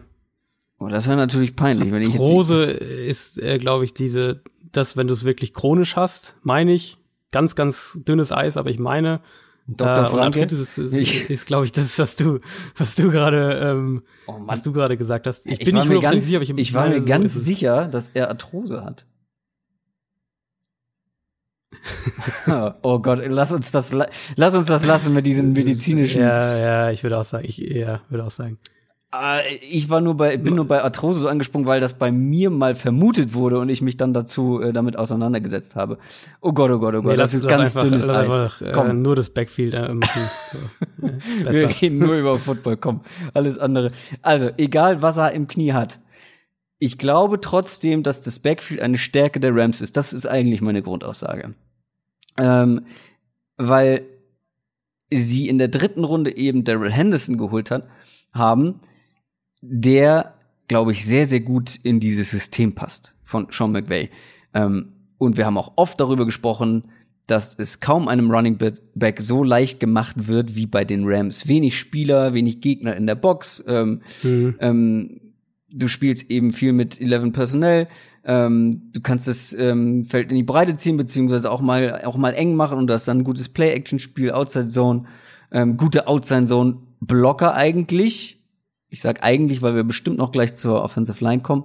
Ähm, will sagen, Daryl Henderson bekommt das, was er braucht. Ähm, das ist eben nicht dieser, dieser shifty, elusive Runner, ähm, der dir irgendwie äh, auf horizontaler Ebene da die Gelenke bricht oder den Verteidigern die Gelenke bricht. Das ist einer, der, der Platz braucht, der Speed hat und richtig große Big Plays auspacken kann. Ähm, und ich glaube, selbst wenn Todd Gurley weniger Workload bekommt, aufgrund seiner Verletzung, Krankheit, was es auch immer ist, ähm, ich glaube, sie haben jetzt halt einen deutlich besseren Backup und vor allem einen sehr viel passenderen Backup, der sehr, sehr gut in dieses System passt und deswegen glaube ich, dass man da im Backfield nach wie vor sehr gut aufgestellt ist. Das würde ich auch sagen. Also mich würde es wundern, wenn Gurley die gleiche Rolle hat, äh, haben würde wie letztes Jahr. Also ich gehe schon fest davon aus, dass wir da mehr ähm, geteiltes Backfield sehen werden, weil sie haben ja im Endeffekt zwei Drittrunden-Picks in Daryl Henderson investiert mit dem Trade nach oben. Das machst du ja nicht, wenn wenn Gurley, wenn du vorhast, Gurley so intensiv einzusetzen, wie es letztes Jahr der Fall war. Also ich sehe da schon grundsätzlich die, den Ansatz der Rams, auch jetzt über den Sommer im Training, den Ansatz, Gurley so ein bisschen ähm, ihm seine Pausen zu geben, damit sich das Knie immer wieder regenerieren kann. Und Henderson passt halt, das ist genau richtig, was du gesagt hast, passt super da rein. Das war ja für mich so einer der Running Backs, mit denen ich mir vor dem Draft so ein bisschen schwer getan habe, weil ich gesagt habe, Daryl Henderson muss in die für ihn ideale Offense kommen. Und die Rams Offense ist eben die ideale Offense. Daryl Henderson ist genau dieser One-Cut, möglichst nur ein Read, zwei Reads und dann vertikal Genau. Richtung Endzone. Und da hat er seine Stärken. Da ist er wirklich ein, ein absoluter Home Run-Hitter, was, äh, was, was lange Touchdown-Runs angeht. Das ist, äh, das werden wir bei den Rams sicher auch sehen. Ist dann natürlich so ein bisschen die Frage, und da würde ich einfach mal den, den, den Übergang machen zur Offensive Line, wie ob die Offensive Line an dieses Level anknüpfen kann, was, äh, was sie letztes Jahr hatte. Das ist ja, ich hatte ja letztes Jahr schon darauf hingewiesen, das weiß ich noch, dass man schauen muss, ob die Line so noch mal eine ganze Saison spielt und dann ist sie ja wieder fast verletzungsfrei durch die Saison gegangen. Ja. Ähm, jetzt gibt's mal mindestens zwei Veränderungen. Brian Allen auf Center, ähm, was durchaus ein Upgrade sein könnte. Und dann Joseph Noteboom auf Left Guard für Roger Saffold, wo man, denke ich, zumindest vorerst mal von einem, von einem Downgrade so ein bisschen ausgehen muss. Saffold war ja ein, ein sehr guter äh, Starting Guard. Dann ist Andrew Whitworth natürlich noch mal ein Jahr älter, hat ja auch nach dem Super Bowl kurz überlegt, seine Karriere zu beenden. Also vielleicht macht die Line in der Summe so einen kleinen Schritt zurück und äh, nachdem sie jetzt äh, zwei Jahre ja auch wirklich sehr, sehr stark war. Und vielleicht sehen wir so ein bisschen den, eine Veränderung eben, was die, was die, das Verhalten der Defense angeht, ähm, weil die offensiven Playdesigns sich ändern. Also vielleicht ist die, sind diese offenen Boxen eben nicht mehr so da, weil die Offense mehr aus verschiedenen Formationen heraus agiert und es nicht mehr die gleiche Formation, das gleiche Personell ist, so wie letztes Jahr, was ja eben eine große Stärke dann ähm, auch für die leichten Boxen und, und, und eine, ähm, eine Stärke für Todd Gurley auch war, was, was einfache Yards, nenne ich jetzt einfach mal, ähm, angeht. Also so ein bisschen könnte es da schon leichte Veränderungen geben. Ich glaube aber immer noch, dass wir da von einer guten bis sehr guten Offensive Line im Endeffekt sprechen werden. Nur um das abzuschließen. Es soll wohl eher eine Arthritis sein als eine Arthrose. Aber die Arthritis und die Arthrose sind sehr, sehr ähnlich, was die Symptome angeht. Die Ursachen sind andere, aber meine Grundaussage bleibt die gleiche. Es ist keine Verletzung, die du dir einmal zuziehst, behandelst, genau, auskurierst ja. und dann wieder fit bist. Das ist eine das langfristige, ist ja auch, genau. komplizierte Geschichte ja. äh, und eben auch eine Gelenkerkrankung, eine Gelenkentzündung. Ähm, also die Grundaussage bleibt zum Glück dieselbe, ähm, die ich gemacht habe, nur es gibt dann doch ein paar Unterschiede. Aber ja, man muss auch da ist halt der Fall, es kann sich ganz unterschiedlich entwickeln. Ähm, aber äh, ich bin dir sehr dankbar, dass du die O-Line ähm, schon hinter dich gebracht hast oder hinter uns. Ähm, dann können wir zur Defense kommen. Auch hier gibt's nämlich kleine, aber feine Veränderungen. Oder wolltest du noch, den habe ich jetzt komplett ausgelassen, den Jared Goff. Wollen wir über den noch gesondert sprechen? Also ich glaube, man kann es ja eigentlich relativ kurz machen. Ne? Wenn wir davon sprechen, wie sich die Offense weiterentwickelt, dann ist natürlich auch die Entwicklung von Jared Goff ein zentraler Punkt. Ja. Ähm, Gerade wenn wir jetzt sagen, es soll vielleicht Veränderungen auch im Scheme geben, wie kommt dann Goff damit klar? Letztes Jahr hatte man ja schon immer wieder mal den Eindruck, dass Goff eben das System von Sean McVay sehr gut umsetzt, aber dann eben auch Grenzen hat, wenn er darüber hinausgehen muss. Ich denke, das ist eine ganz relativ faire Einstufung. Das war nicht in allen Spielen so. Gerade früh in der Saison hat man, finde ich, oft gesehen, dass Goff auch über das hinausgegangen ist in gewisser Weise. Ähm, aber das wird sehr spannend sein zu sehen, gerade weil sie ihn ja auch bald bezahlen müssen. Und ja. aus LA hört man ja äh, im Prinzip eigentlich nur durch die Bank weg, dass er auf jeden Fall einen neuen Vertrag bekommt und dass das überhaupt, kein, überhaupt keine Frage ist. Äh, Carson Wentz, der ähm, ja ein Pick nach Jared Goff im Draft ausgewählt wurde, hat jetzt seinen Vertrag bekommen. Prescott wird ihn vermutlich in den nächsten ein, zwei Monaten bekommen. Also ist das natürlich so die Entwicklung von Jared Goff und dann du musst ihn dann eben bezahlen und was, äh, was bedeutet seine Entwicklung für den Vertrag, den du ihm mal geben musst. Das wird schon auch eine, eine Storyline sein, denke ich, die eine, eine größere Rolle spielen wird, ja. Da habe ich nichts mehr hinzuzufügen. Außer, dass wir jetzt zur Defense der LA Rams kommen können. Ähm, wie gesagt, auch da kleine, aber feine Veränderungen. Ähm, auch so ein paar größere Veränderungen. Ähm, denn zum Beispiel ein Lamax Joyner ist weg. Aber man hat ihn zum Beispiel in dem Fall mit einem Eric Weddle ersetzt mhm. auf der Safety-Position. Und das auch noch sehr, sehr günstig ich bin noch mal drüber gestolpert, wie günstig er im Vergleich zu allen anderen Safeties, die dieses Jahr so einmal durch den Markt gelaufen ja. sind, äh, verpflichtet werden konnte. Ndamukong Su ist weg. Ähm, das ist, glaube ich, ja, er war vielleicht nicht mehr auf dem allerhöchsten Niveau unterwegs, aber er wurde jetzt auch in meinen Augen nicht ansatzweise gleichwertig ersetzt an der Defensive Line. Deswegen ist das so ein Punkt. Ähm, Linebacker Mark Barron ist weg. Da hat man jetzt aber einen Clay Matthews zum Beispiel ähm, neu mit dazu bekommen. Das gefällt mir eigentlich ganz gut, weil Clay Matthews ist ein sehr erfahrener Linebacker ähm, mit Playoff-Erfahrung, ähm, ist vielleicht nicht mehr der Edge-Rusher letztes Jahr gewesen, wie er früher mal war. Aber ich glaube auch nicht, dass das bei den Rams unbedingt sein wird, sein muss. Aber trotzdem hier ein kleiner Fun-Fact an der Stelle. Der hatte vielleicht sein schlechtestes Jahr, was zum Beispiel Quarterback-Pressures angeht. Aber das waren immer noch genauso viele wie Dante Fowler äh, von den Rams, der dessen Hauptberuf es ist, den, den Quarterback zu rushen. Und sie beide hatten ungefähr die gleiche Anzahl an, an Pass-Rushing-Snaps und auch die gleiche Anzahl an Quarterback-Pressures. Also Clay Matthews ist vielleicht nicht mehr der Pass-Rusher, der er mal war, aber trotzdem eine sehr gute Ergänzung für diese Defense. Oder nicht? Ja, bei, bei, bei Matthews bin ich auch wirklich gespannt, wie sie, wie sie ihn einsetzen wollen. Also was ich jetzt bisher so gehört habe, und da mögen uns äh, Rams-Fans gerne korrigieren, aber was ich so gehört habe, soll so ein bisschen eine Hybridrolle sein, also dass er Inside spielen soll, aber eben auch Outside-Linebacker dann spielen soll. Passen, also, äh, genau, also beides so ein bisschen. Du hast äh, Corey Littleton als deinen klaren Starting Inside Linebacker. Äh, Mika Kaiser habe ich jetzt schon mehrmals gehört als äh, als, als Option, falls Matthews dann nach außen geht, der dann neben Corey Littleton spielen könnte.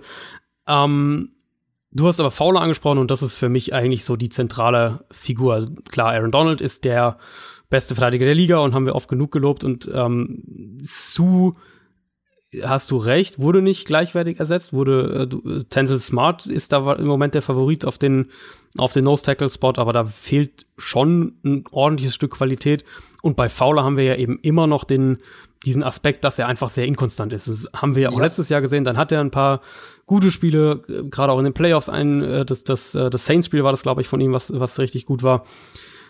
Aber er ist immer noch nicht der dominante Edge Rusher, der einfach mal, der eine komplette Saison lang ein verlässlicher und in dem Fall Nummer eins Edge Rusher sein kann. Das hat er bisher zumindest nicht gezeigt. Und wenn er uns die Rams jetzt anschauen, dann hast du um Donald herum ist die Pass Rush Qualität sehr, sehr überschaubar. Ja. Und deswegen muss Dante Fowler diesen Schritt jetzt machen. Und sie haben ihn ja für ein Jahr zurückgeholt. Er war ja mhm. ähm, eigentlich Free Agent, haben ihn ja für ein Jahr zurückgeholt mit so einem Prove-It-Deal und den muss er jetzt eben auch proven. Genau, proven, zeigen, dass er das auch, äh, dass er als Passrusher auch das, das umsetzen kann. Weswegen ich trotzdem eigentlich relativ entspannt bin bei dieser Defense ist, ähm, also einmal der Defensive Coordinator eben, äh, Wade Phillips, wo ja. ich glaube, dass du dass du dir keine, dass man sich da aus dem Punkt keine großen Sorgen machen muss. Und dann ist es einfach ja, die Secondary. Also ja, Marcus Peters ist immer noch so ein, äh, da habe ich immer noch so meine Zweifel ein bisschen. Aber wenn wir uns das insgesamt anschauen, mit Akib Talib, ja. mit Robbie Coleman im Slot und dann eben dieses Safety-Duo, auch Eric Weddle, wo ich glaube, das wird kein, ist natürlich kurzfristiger, aber das wird kein, kein merkliches Downgrade sein zu letztem Jahr. Und John Johnson daneben, also diese fünf Starter in der Secondary, ja. das ist schon richtig, richtig stark. Und dementsprechend kannst du natürlich darauf aufbauen, dann auch mit, mit Blitz und, und, äh, und Pressure-Paketen und so weiter ähm, kreativ werden, wenn du Wade Phillips bist. Ja, jetzt hast du mir das quasi vorweggenommen, weil ich wollte dir eigentlich sagen, du musst das doch, also gerade wenn du sagst, die Coverage ist so unglaublich wichtig ja. äh, momentan, dann musst du doch mit der Zunge schnalzen, wenn du dieses Secondary, wenn du ja. dieses Potenzial, beziehungsweise die haben ihr Potenzial ja ähm, schon gezeigt, ähm, was du da auf dem Papier hast eben. Ich glaube, Eric Weddle ist ja ein, ein bisschen anderer Spielertyp als ein Lamarcus Joyner vielleicht, mhm, mhm. wird vielleicht ein bisschen anders eingesetzt, bringt aber ähm, in den Sachen, die er eben gut kann, eine enorme Qualität mit dazu. Und dann darf man ja auch nicht vergessen, dann noch einen Taylor Rapp, ähm, den Safety, den sie in der zweiten Runde genau. gedraftet haben, noch dahinter, ähm, der vielleicht auch ein paar Snaps sehen kann und auf kurz auf oder lang Fall, Eric ja. Weddle ähm, beerben kann, ähm, auch. Ähm, und dann eben Marcus Peters, Akib Talib und ähm, Nickel Roby Coleman als Nickelback ähm, das finde ich immer ganz schön. Das kann man sich sehr einfach merken, auf welcher Position stimmt, er ja. hauptsächlich eingesetzt wird. Der äh, letztes Jahr auch im Slot sehr, sehr gut war. Das ist ein so gutes Cornerback-Trio plus die das Safeties. Ist, ja. oh. Das ist wirklich sehr, sehr hohe Qualität und du kannst deine Front natürlich um Aaron Donald herum aufbauen. Also du hast da ein sehr, sehr gewichtiges Argument, sage ich jetzt mal. Ähm, die Defense wird nicht schlecht sein. Ich glaube, da, äh, Nein. da muss man und sich, da muss man kein großer Prophet sein. Und um vielleicht mal jetzt so ein kleines Fazit zu ziehen, ich glaube auch, dass die Offense eben nicht schlecht sein wird.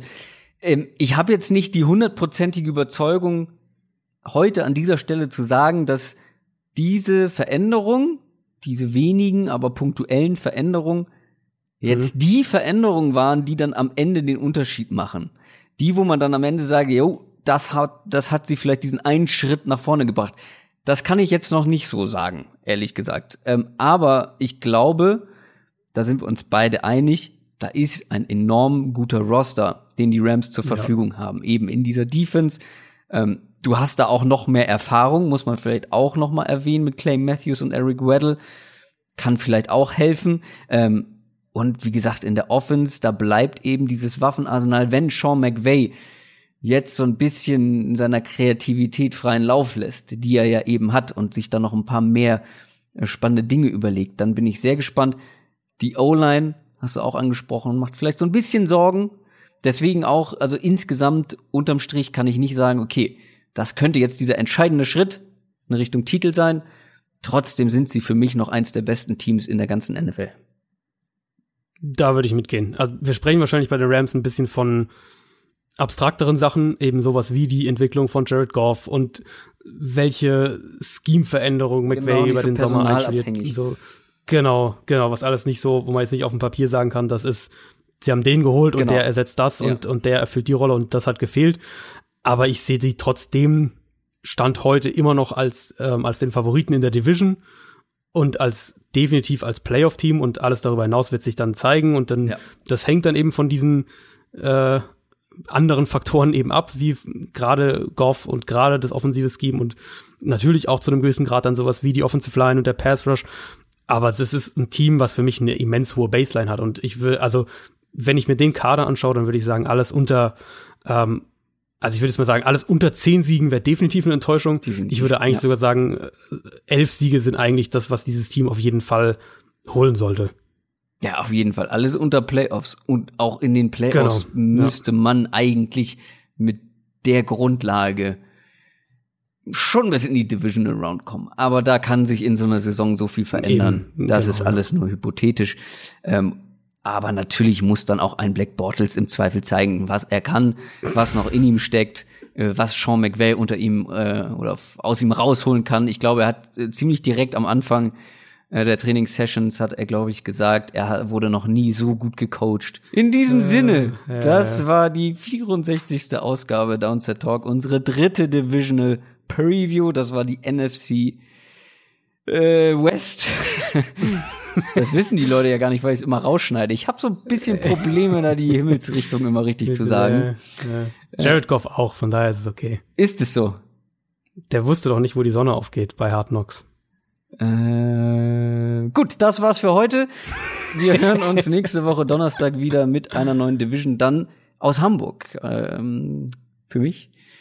Ähm, ich bin nämlich quasi im Urlaub, aber Downset Talk macht noch keine Pause. Show must go on. The show must go on. Aber jetzt machen wir, machen wir Feierabend. Macht's gut, bis jetzt denn. Machen wir keine Show. Tschüss. ciao, ciao.